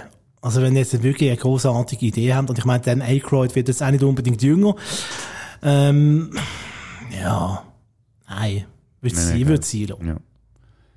Ausser, wenn wir jetzt müsst etwas machen, das lösen wir jetzt auch noch auf, wo du schon angesprochen hast, und von diesen 324 Seiten geredet haben, wo du gesagt hast, hätte man doch eine Serie können daraus machen Also wenn, dann würde ich sagen, nehmt doch das Ursprungsskript von Dan Aykroyd, tut es vielleicht noch ein bisschen modifizieren oder so, und äh, macht irgendwie eine 13-teilige Serie daraus. So eine, wie sagt man das, ein Serial, oder? Mhm. Fände ich gar nicht so eine dumme Idee. Und dann würde man vielleicht, weißt du, dann müsste man ja jedes Bandmitglied, würde man dann ein zu einer Folge rekrutieren und da könntest du dann auch ein bisschen, weißt so, sagen wir, mit den Stilen oder den Genres ein bisschen spielen, weißt du, so völlig so unlogisch, wie jetzt der Film ja selber eigentlich auch ist, dass sie vielleicht plötzlich im Mittelalter sind und dort ein Bandmitglied müssen holen. Also ich weiss doch auch nicht, das ist jetzt noch so mir so in Sinn aber mit der Abstrusität vom ersten, im gleichen Stil natürlich, es auch schwierig wird, einfach irgendwie eine 13-teilige Blues Brothers Serie machen, die einfach hinten und vorne keinen Sinn macht, aber einfach geil ist zum Schauen, so wie der erste Film. Jetzt ist mir gerade noch, du hast mir ein Stichwort geliefert, wo mir gerade noch etwas eingefallen ist vom Blues Brothers 2000. Was ich auch sehr unlogisch gefunden habe, der, äh, der Elwood Blues in einer Szene tut er mega abranten über andere Musikstil. Und das hat der Original Blues Brothers nie gemacht. Er sagt, ja, heutzutage gibt's nur noch Schrottmusik, die Jungs, die Jungen hören nur noch Ra- Rap und Hip-Hop und Techno und keine gute alte Musik mehr. Er muss äh, in der Mitte vom Film einen Anspruch, handeln, Anspruch halten an seine Bands, Bier wirkt. Ja, Ähm, weil die Band will aufgeben und der will nicht, dass sie aufgehen und dann sagt er, ich könnte doch die Jugend wird nicht mit dieser Schrottmusik allein lassen. Und das hat im ersten Teil, das wäre nie passiert, dass man andere Musik abwertet. Man hat dort mehr integriert. Es ist auch nicht alles Blues gewesen, was bei Blues Brothers gelaufen ist, oder? Es ist auch noch ein bisschen Funk und Soul dabei gewesen. Ähm, und das habe ich extrem schade gefunden. Das ist, äh, so ein bisschen, das hat den Charakter gebrochen. Da hat der Elwood mehr nach einem weißen alten Mann tönt, äh, wo, äh, äh, Trump wählt, als nach dem Elwood Blues. Aber, äh, zu deiner Serie-Idee finde ich, finde ich gut. Äh, hättest du denn gerade noch Schauspieler, die dir würden vorschwärmen? Ja, ich habe mir das auf der Zugfahrt auf Basel, habe ich mir das überlegt gehabt. Und ich habe mir auch noch gedacht, weißt, wie bringt man es denn auch noch rein, dass es irgendwie äh, halt da, weißt, ein bisschen diverser ist, vielleicht als halt die zwei weißen Männer. Ist mir leider nichts Schlaues in den Sinn gekommen. Aber ich habe auch gefunden, einfach auf Bieg und Brechen divers zu sein, bringt es eigentlich auch nicht. Ich, auf jeden Fall hätte ich den Dan Aykroyd natürlich irgendwie gerne drin, nicht als Hauptfigur, sondern eher vielleicht, dass er so ein bisschen die Rolle vom Cap Calloway würde übernehmen, vielleicht, je nachdem, von, von den jüngeren zwei Blues Brothers. Und aus irgendeinem Grund, vielleicht liegt es daran, dass ich 21 Jump Street vor kurzem wieder mal habe geschaut habe ich gedacht, Channing Tatum und der Jonah Hill wären doch echt noch geile Blues Brothers. Die haben coole Dynamik untereinander und irgendwie Ich weiss zwar nicht, ob die beiden können singen Also der Channing Tatum, glaube ich schon, beim Jonah Hill bin ich mir nicht so sicher. Also, der Channing Tatum finde ich zu muskulös. ja. Beim, beim Jonah Hill bin ich, gut, der ist auch nicht mehr so mm, voluminös. Gut, das wie muss man immer irgendwie tageweise schauen, weil äh, das wechselt, glaube ich, auch. Von einem Tag, ist er wieder fülliger, dann ist er wieder, hat er wieder abgenommen. So, der Ist das- so ein bisschen, äh, Der Hollywood-Jojo-Effekt. Genau, ja. Ja, okay. Ähm, ja, man müsste halt vielleicht schon einen Hollywood-Star haben, der ein bisschen fülliger ist, ja. Also, äh, äh, für den Jake äh, Blues. Gut, du müsstest ja nicht, ähm, weißt, eins zu eins so, wie, wie soll ich sagen, ein Remake oder so machen, sondern man könnte schon wie eine Nein, schon nicht. Geschichte Aber ich erzählen. fände auch ich nicht. fänd's schade, weil das ist, es gibt nicht so viel ähm, tolle Hollywood-Rollen, wo der Hauptdarsteller nicht aussieht wie ein Model. Ja, ja. Und da finde ich die wenigen Charakterköpfe, die es noch gibt, sollte man irgendwie adäquat ersetzen. Also ich fände schon. Wenn man den Channing, Channing Tatum nimmt, müsste man schon noch ein bisschen einen dicken Untersetzten haben neben ihm. Ja. Das ist ein bisschen, Aber das würde ja passen. auch wegen der Comedy, weil, oh, weißt du, was könnte machen? Warte schnell, ähm, Jetzt fällt mir der Name nicht gerade ein, aber Jetzt, jetzt, jetzt habe ich gerade einen dummen Spruch machen, aber ich habe vergessen, wie die Schauspielerin heisst. Jetzt muss ich, jetzt muss ich erst googeln. Ja, mach doch das. Ja, und dann, habe ich- wenn ich mir noch auf so Gastauftritte habe ich mir auch noch gewünscht, zwar keine Musiker, aber ähm, Schauspieler, die ich gerne irgendwie in der Blues Brothers Serie würde sehen, irgendwelchen abstrusen Rollen, wäre der Willem Dafoe, der Pierce Brosnan, Oh der Johnny Depp. Der Johnny Depp. Ja. Jetzt kommt noch Amber Heard dazu, oder was? Nein, nein, die kommt nicht dazu. Nein, ich habe nur gedacht, weißt, Johnny Depp, der muss ja jetzt ja wieder mal so ein bisschen auf Geld haben. Der Nicolas Cage natürlich. Oh Gott. Und Bill Murray. Oh, der Bill Murray. Kann der singen? Ich weiß nicht, aber der wäre auch lustig, wenn er einfach mal so durch das Zeug laufen Und dann als weibliche Darstellerin habe ich gedacht, wäre die Anna de Armas super. Margot Robbie finde ich auch gut. Oder der Helen Mirren. das war jetzt alles so ein bisschen random, gewesen, ich weiss, aber... Äh, Helen Mirren. ja. Ich bin immer noch am Google. Ich, Ja. mir, kommt nicht mal, mir kommt nicht einmal der Film in den Sinn, wo er mitspielen tut. Aha. Der wäre gut. Ähm, wie heißt er? Die Legende von Ron Burgundy. Ah, äh. Anchorman. Anchorman. Ah, du meinst Will Ferrell? Der Will Ferrell. Ja, der ist aber auch ich nicht so sehen. dick. Nein, aber als grosser, als grosser, Aha. dünner. Ah, also, ja. Okay, Blues. der Will Ferrell und der Jonah Hill. Oh Gott, was für eine Kombination. Will Ferrell und Jonah Hill. John Hill müsste sich jetzt aber noch ein paar Pfund anfressen, dass er dann wirklich die Rolle kann Ja, verkörpern aber ich weiß gar nicht, wie er aussieht im Moment. Aber lieber Jonah, wenn du uns zulässt, kannst du jetzt äh, im Sommer kannst du dir ja noch ein paar Speckrollen anfressen und im Winter gibt es dann die wunderbare Blues Brothers Serie, die wir jetzt da gepitcht haben. Vielleicht. Man könnte ja auch, so, nicht. man könnte auch so, so Popstars dann einladen, oder? Also bitte nicht Justin Bieber, aber weißt du, wie ich Lady? Gaga, der Ed Sheeran, nein, ja, also, Oh nein, die habe ich lieber alle im. Fall keinen Bock. Nein, nicht wirklich. Ah, nein, komm, lass sein. Mach So, lieber der, nichts. der Dude von Coldplay. Ich habe den gefühlvoll, Ja. ich habe den gefühlvoll auf der Hammond-Orgel, ich kann noch Fixie spielen. Okay, aber jetzt mal, jetzt, wenn wir das Experiment jetzt schnell jetzt enddenken. Aktuelle Musiker, die man in einer Blues Brothers oder in einer Blues Brothers Serie wird sehen, Jack White zum Beispiel, könnte jetzt noch damit leben. Das ist ein guter Musiker. Also sicher der Dave Grohl, wenn der Dave noch, Grohl, wenn ja, er noch will. mm, ja, das wäre auch eine gute Wahl, ja. Es ist mehr rockig halt als bluesig, Mhm. aber äh, wieso nicht? Sonst fällt mir nicht gerade irgendwie, gibt's noch heutzutage noch Bluesmusiker, Der. Philipp Fankhauser könnte doch einen Gastauftritt haben bei der Blues Brothers Serie. ja, und der, also wenn man noch im Soul-Bereich ist, der Aloe Black finde ich jetzt irgendwie auch noch... Was, der Roy Black? Nein, der Aloe Black. den finde ich auch nicht so leid, muss ich ehrlich sagen. Aloe Black, ja. Und ja, Ja, natürlich äh, Dings, ähm, The Roots, natürlich. The Roots, ja. Die Band von äh, Jimmy Fallon, oder? Ist das. Ähm, das wäre The Roots gibt es aber auch, die sind ja sonst unterwegs. Und der, der Will I Am von den Black Eyed Ja, Peas. der bräuchte jetzt nicht unbedingt. Nicht? Nein. Der könnte den Zwischenteil dann rappen. Ja, genau. ja, also schau mal, gute Idee. Dann kommen wir pitchen Ja. das mal, schicken das auf Hollywood und vielleicht gibt es dann so irgendwie ein, zwei Jahre Blues Brothers Fernsehserie, die so schlecht rauskommt, dass wir dann nie werden sagen, dass wir das jemals irgendwie vorgeschlagen haben. Auf Netflix. Ich weiß schon, warum sie das Intro so haben unterlegt. Das klingt immer so dramatisch. Netflix hat eine neue Serie. So, bevor das ausufert, noch ein kleiner Tipp von mir. Ähm, wenn ihr noch mehr Infos wollt zur Entstehung, insbesondere vom Film Blues Brothers, wo ja ein, ein Desaster soll gewesen sein, wie man jetzt hier schon ein bisschen rausgehört hat, äh, empfehle ich eine Podcast-Folge äh, zu The Blues Brothers, und zwar vom Podcast It Was a Shit Show. Äh, Shit Show, SH, Sternchen T geschrieben. Dort kommt man noch ganz viele Zusatzinformationen über zu diesem wunderbaren Film. Und ähm, ja, wir tun euch das Ganze, äh, dass ihr ganz bequem dazu findet, wieder in die Show Notes. Quellen dazu findest du in den Shownotes. Und den Marc Bachmann, den findet man nicht in den Show Notes, sondern man findet ihn im Watchmen-Podcast. Oder, äh, Du hast Bier gehabt? Ja, ich merke es im Fall. Das ist krass, wirklich. Das, darum müssen wir auch langsam hören.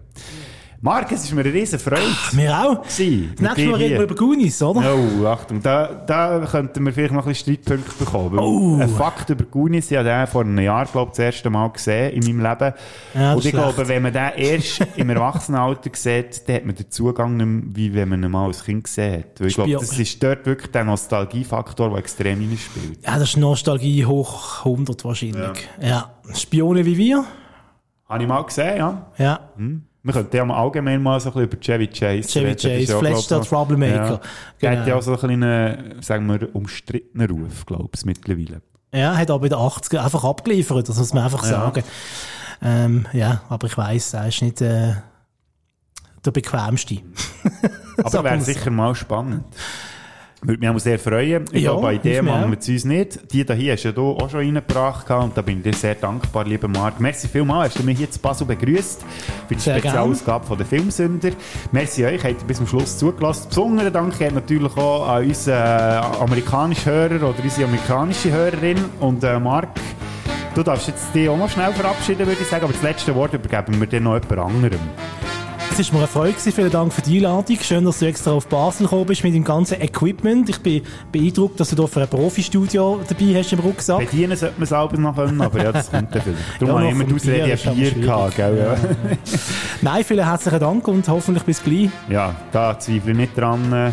Alle gut, Dinge sind drei, sagt man ja immer, aber bei dir muss es mehr sein als dreimal, finde ich auf jeden Fall super. Und dem Sinne Prost. Und das letzte Wort, das übergebe ich jetzt unserem Spezialgast, den wir noch hatten, an unserer Filmsünder-Episode zu den Blues Brothers, und zwar noch einmal Philipp Sommerhalter, und ihm gebührt natürlich auch noch herzlichen Dank, dass er da auch mitgemacht hat, die Folge schön anzureichern. Lieber Philipp, dein Schlusswort. Mittlerweile habe ich den Film schon, äh, ich darf sagen, über zehnmal gesehen. Unter anderem mit ihm, bis jetzt ist er 80 geworden, genau. Ich habe mit ihm Blues Brothers etwa schon dreimal gesehen. Ob das jetzt pädagogisch wertvoll ist, weiss ich ehrlich gesagt nicht. Ich wage es zu bezweifeln. Aber er findet es auf alle Fälle gut. Er hat Freude an den äh, Autoszenen natürlich. Er hat aber auch Freude am Styling. Also, mein Sohn darf ich sagen, wenn er einen guten Tag hat, und das hat er etwa noch, dann legt er mal ein Krawattchen an und Schacke und hat so einen Hut und eine, günstige Sonnenbrille und nachher macht er einen auf Elwood und Jake. Also mein Sohn ist mir auch ein bisschen Blues Brother geworden. Also wenn ich mit meinem Sohn unterwegs bin, dann sind wir so ein bisschen Blues Brothers mässig unterwegs und dann kann ich es nie mehr dumm kommen, weil wir sind auch